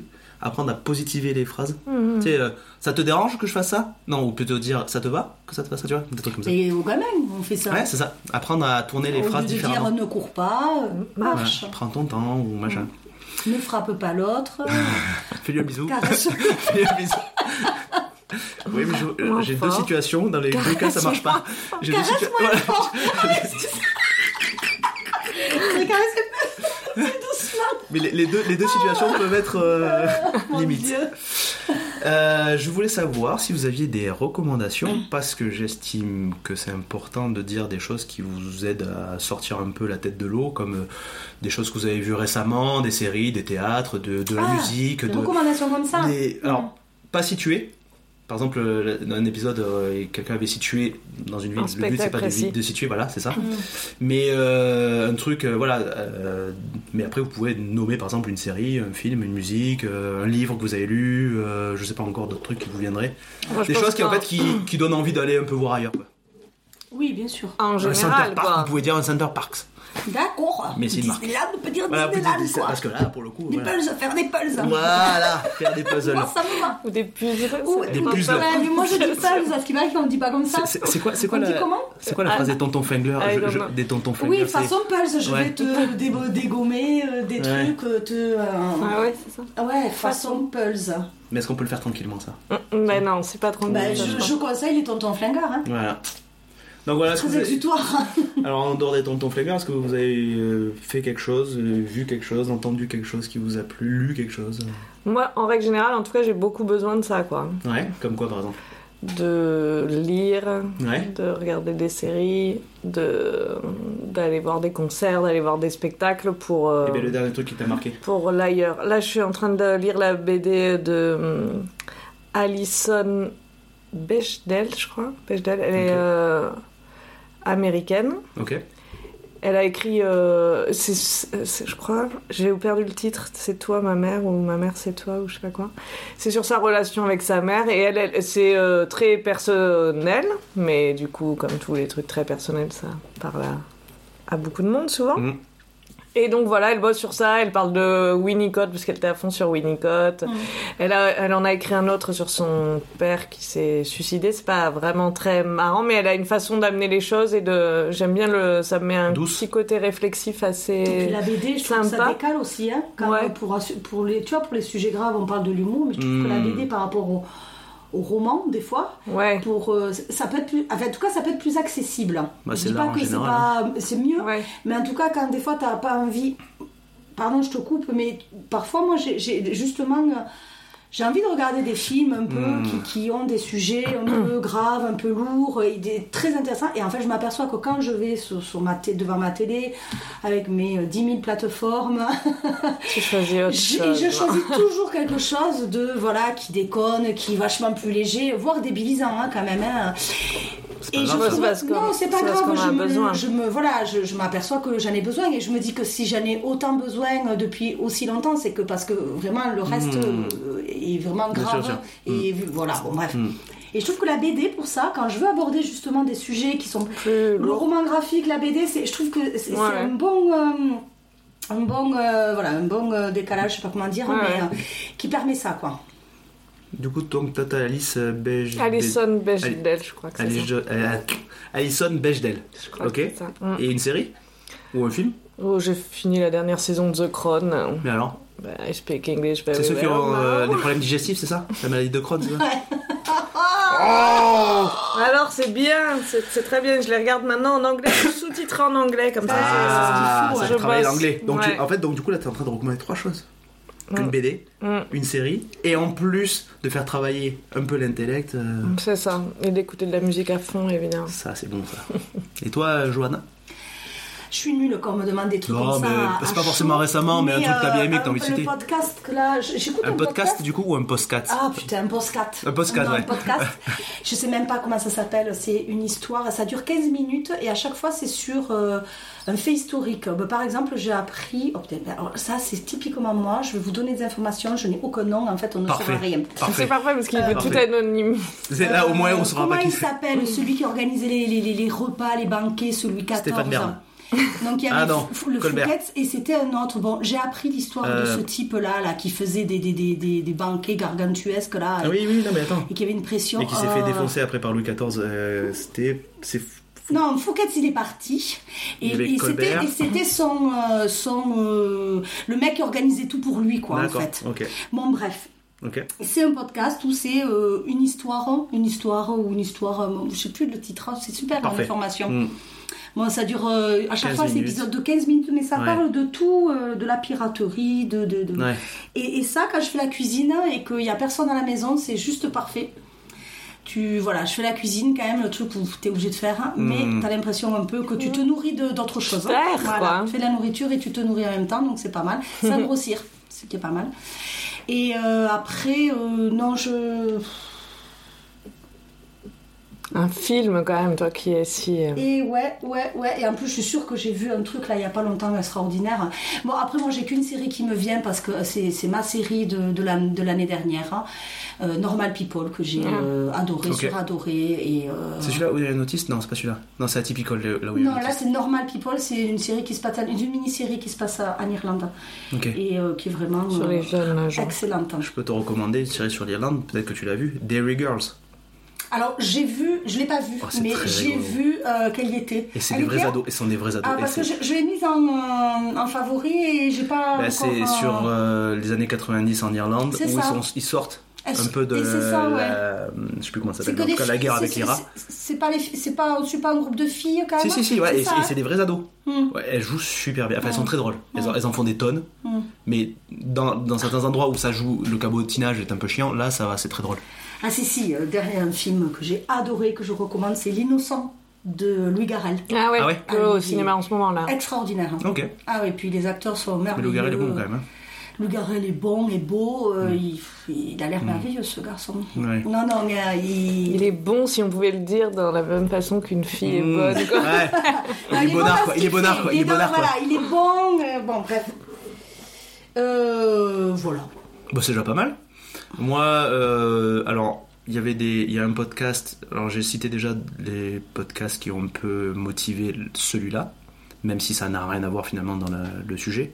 Donc, j'avais cité Ben Never, euh, Floodcast, euh, Un bon moment de Ken Kojandi. Là, je voudrais citer euh, Mm. le podcast de Fabrice Florent qui fait histoire de daron, histoire de succès, tout ça. C'est des, lui pour le coup, il fait un format différent, c'est toujours en duel, enfin souvent en duel. Et j'aime bien son ton, c'est celui qui a créé euh, le magazine Mademoiselle, Ah, qui en est parti, qui explique d'ailleurs comment il a vécu cette période, parce que pendant 7 ans, 8 ans, il, il, en- il se rémunérait pas dessus, c'était que du, euh, du don, mais bref, de soi. Vachement intéressant, il a un ton très sympa. Alors euh, là, ce temps-ci, c'est pas l'énergie. Je l'écoute pas trop récemment parce que ce temps-ci, c'est pas l'énergie. J'ai besoin d'entendre un peu comme toi des trucs un Et peu ouais. qui me sortent un petit peu, qui mettent un peu de peps. ouais. Donc c'est pour ça que, aussi que je veux faire ce podcast où on est trois et que les deux invités se connaissent un petit peu pour créer une sorte de confiance, mais aussi euh, une détente et Mm. qu'il y ait un peu d'humour, un peu de machin, un peu de décalé ou pas. mais en ça tout doit cas, te prendre la tête le week-end, hein, c'est c'est ça, voilà. Et euh, bon, moi, je je suis plus podcast du temps long. Mm. Euh, C'est-à-dire que j'aime bien. que moi, je, comme quand je fais la vaisselle, ça prend 6 mois. Mm. J'aime bien que le podcast dure 6 mois Mm. pour faire la vaisselle. Non, voilà. Et donc, Fabrice Florent, c'est très sympa. Et après, en BD, là, mon petit coup de cœur là, de BD, c'est Moutafoukaz. Ils en ont fait un film, c'était avec euh, un, un film animé. C'est dans- sur Netflix. C'est avec euh, Aurel San et Gringe qui font les ouais, voix. ouais. Et Gringer ou Gringe. Gage, je crois. Et euh, j'ai acheté la BD, l'intégrale, en mode euh, bon, vraiment, parce que j'ai, euh, je suis du bon. T'as de l'argent. Mais quoi, la- ouais. le, le- la- le film d'animation vient de la BD Voilà. ou le contraire hein Mais non, le film d'animation est tiré de la BD. Ah, d'accord. Et mais la BD, je pensais que quand j'avais posé la question, on m'avait dit c'était le film dans la BD, quoi, ou la Mm. BD dans le film. Mm. Mais en fait, je l'ai acheté Mhm. et il y a des trésors de direction artistique, de dessin, de, de, mise, de mise en scène. Les, les dialogues sont très drôles, ça part dans tous les sens. Moi j'aime bien quand ça part un peu dans tous les sens dans, dans ce que je lis, des trucs comme ça, des fois quand c'est tenu, parce qu'il y a quand même mine de rien une petite trame. Bah, Il y a quand même deux trois trucs qui sont dénoncés. Il y a deux trois, enfin, il parle de la situation malheureusement des ghettos et compagnie qui est compliquée euh, partout dans le monde, mais notamment aux États-Unis. Mais avec un côté un peu foutraque et un peu décalé, via l'humour du coup. Donc Mm. ça permet de désaxer euh, le propos. Moutafoukaz, ouais, une intégrale. euh, Moutafoukaz. ouais, Ouais, c'est pas en fait. Ah, Voilà. Donc euh, voilà mon bon euh, truc que j'ai bien aimé. j'ai Dis-moi. retrouvé le nom du podcast. J'ai envie de dire ce mot comme je le dis très bien. Au cœur de l'histoire. Au cœur de l'histoire, mais ça fait un peu émission de Europe 1 et compagnie, non?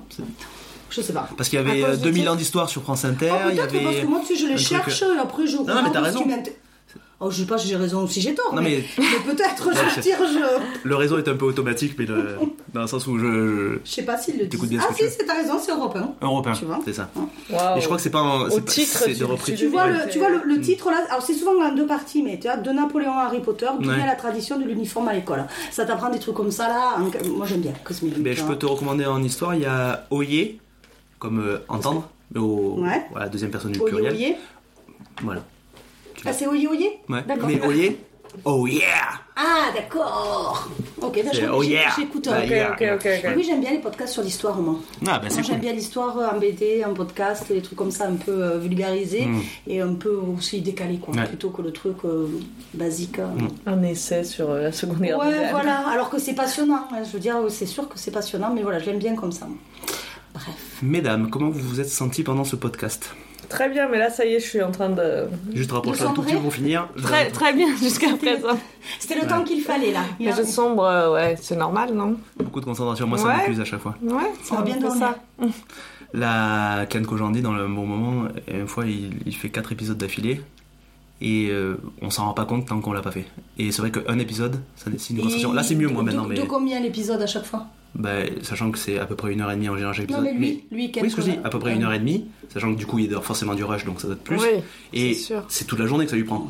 Mais je me rends compte moi à petite échelle avec un épisode d'une heure et demie, deux heures. Ouais. Là ça va mieux parce que je commence à comprendre là, comment je fonctionne, Ouais. je, je- je sais un peu plus où je vais. Hmm. Mais je comprends, du coup. Ouais, D'ailleurs, en parlant de Ken Kojandi, je suis tombée sur lui sur Canal en clair, une, Mm. sa nouvelle, une nouvelle émission où en fait, il peut, là c'était Jonathan Cohen qui était, si vous pouvez le regarder, qui était invité et en fait, euh, il a euh, 10 sauces. Ouais. Hot Ones. Voilà, Ah, j'ai qui est entendu de la, parler. de la plus trop euh, bien. truc. Et ils posent des questions à chaque fois. Et ils ont des nuggets, là, euh, des beaux nuggets, hein, fait maison, je pense. Et ils mettent un peu de sauce. Et donc, Ouais. première question. Et ça va de plus en plus fort. Les noms des sauces, d'ailleurs, sont euh, géniales. Ouais. Il y en a certaines, tu te dis, oh là là, mon Dieu.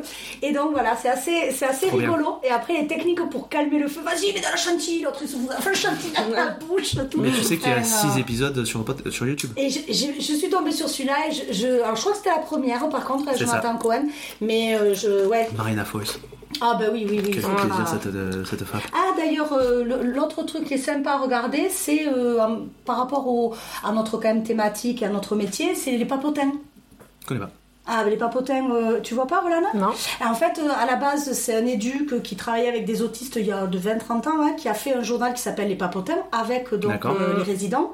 Et ensuite, ils en sont venus à faire des interviews de célébrités. Mais ils ont interviewé des si, si. présidents de la Je vois. Ouais. Et là, depuis peu, c'est euh, sur le replay de France 2. Donc, il y a Gilles Lelouch, euh, ouais. Julien Doré qui est passé, Camille Cotin. Ouais. Je crois que c'est les trois là, peut-être qu'il y en a eu d'autres diffusions. C'est récent? Et alors, c'est très vieux, parce que le concept est très vieux, mais par contre, qu'il y ait des diffusions filmées, Mm. euh, donc c'est des personnes handicapées, euh, en situation de handicap, Ouais. qui interviewent donc euh, le, le- le- le- la, Ouais, la personne célèbre qui vient dans une Ouais. salle là, et c'est vraiment, euh, c'est une pépite, hein, Eh ben, c'est très très chouette. Pour quelqu'un qui regarder. savait pas trop oui, situer, parce que ça finalement, vient euh, ça vient. Voilà. Donc, je repose ma question. Vous vous êtes senti comment? À part maintenant que tu arrives à la fin ou de concentration, comment vous êtes senti pendant tout le long? Bon, très bien. Très bien, Ouais. pas de problème. Tranquille, à l'aise. À l'aise, tranquille. Est-ce que ça va? Je vous ai posé des peut se questions. dire quoi. que le mot de, de ce, ce- ce podcast, sera tranquille Tranquille. Tranquille. Mais moi, ça m'a fait très plaisir de vous accueillir. À chaque fois, c'est un petit exercice pour moi, et même, même si je commence à prendre quelques plis, euh, c'est vraiment. euh, Non, mais on Euh, aurait dit presque un pro hein, quand même, hein, je trouve. Ouais, il est à l'aise. on a rigolé. moi, ce que j'aime bien, c'est quand on rigole. J'aime bien l'humour. Nous aussi. Ça m'a fait vraiment Et les plaisir chips. de. Les chips. Je crois que vous l'aurez. Est-ce qu'elle peut partir avec son petit Oui, je pense, Elle ouais. est arrivera dans la Ouais. voiture. Hein. Je pense qu'entre les pistaches et les chips, je crois que Orlan a au moins a fait son repas d'aujourd'hui. Tu rigoles ou quoi Je vais pas me nourrir que de ça, là, c'est quoi non, ça m'a fait très plaisir de vous accueillir. Merci beaucoup. Euh, quant à vous, vous faites ce que vous voulez. Mais je vous demande si vous voulez bien me faire un commentaire. Si possible dans la bienveillance et le respect. N'hésitez pas à me faire des remarques constructives s'il y a besoin de, pour moi de m'améliorer. Je recrute des gens. N'hésitez Eh oui. pas à me faire part de vos vécus. Je dis pas de la ville à laquelle je pars, mais selon comment ça se goupille, je peux peut-être me déplacer si euh, c'est possible et si les conditions le permettent. Pour tout le monde, sinon, je vous demande de passer un bon moment. J'espère que l'écoute vous a plu. En attendant, pensez-y, soyez sympa, soyez soignant. Au revoir Bye bye.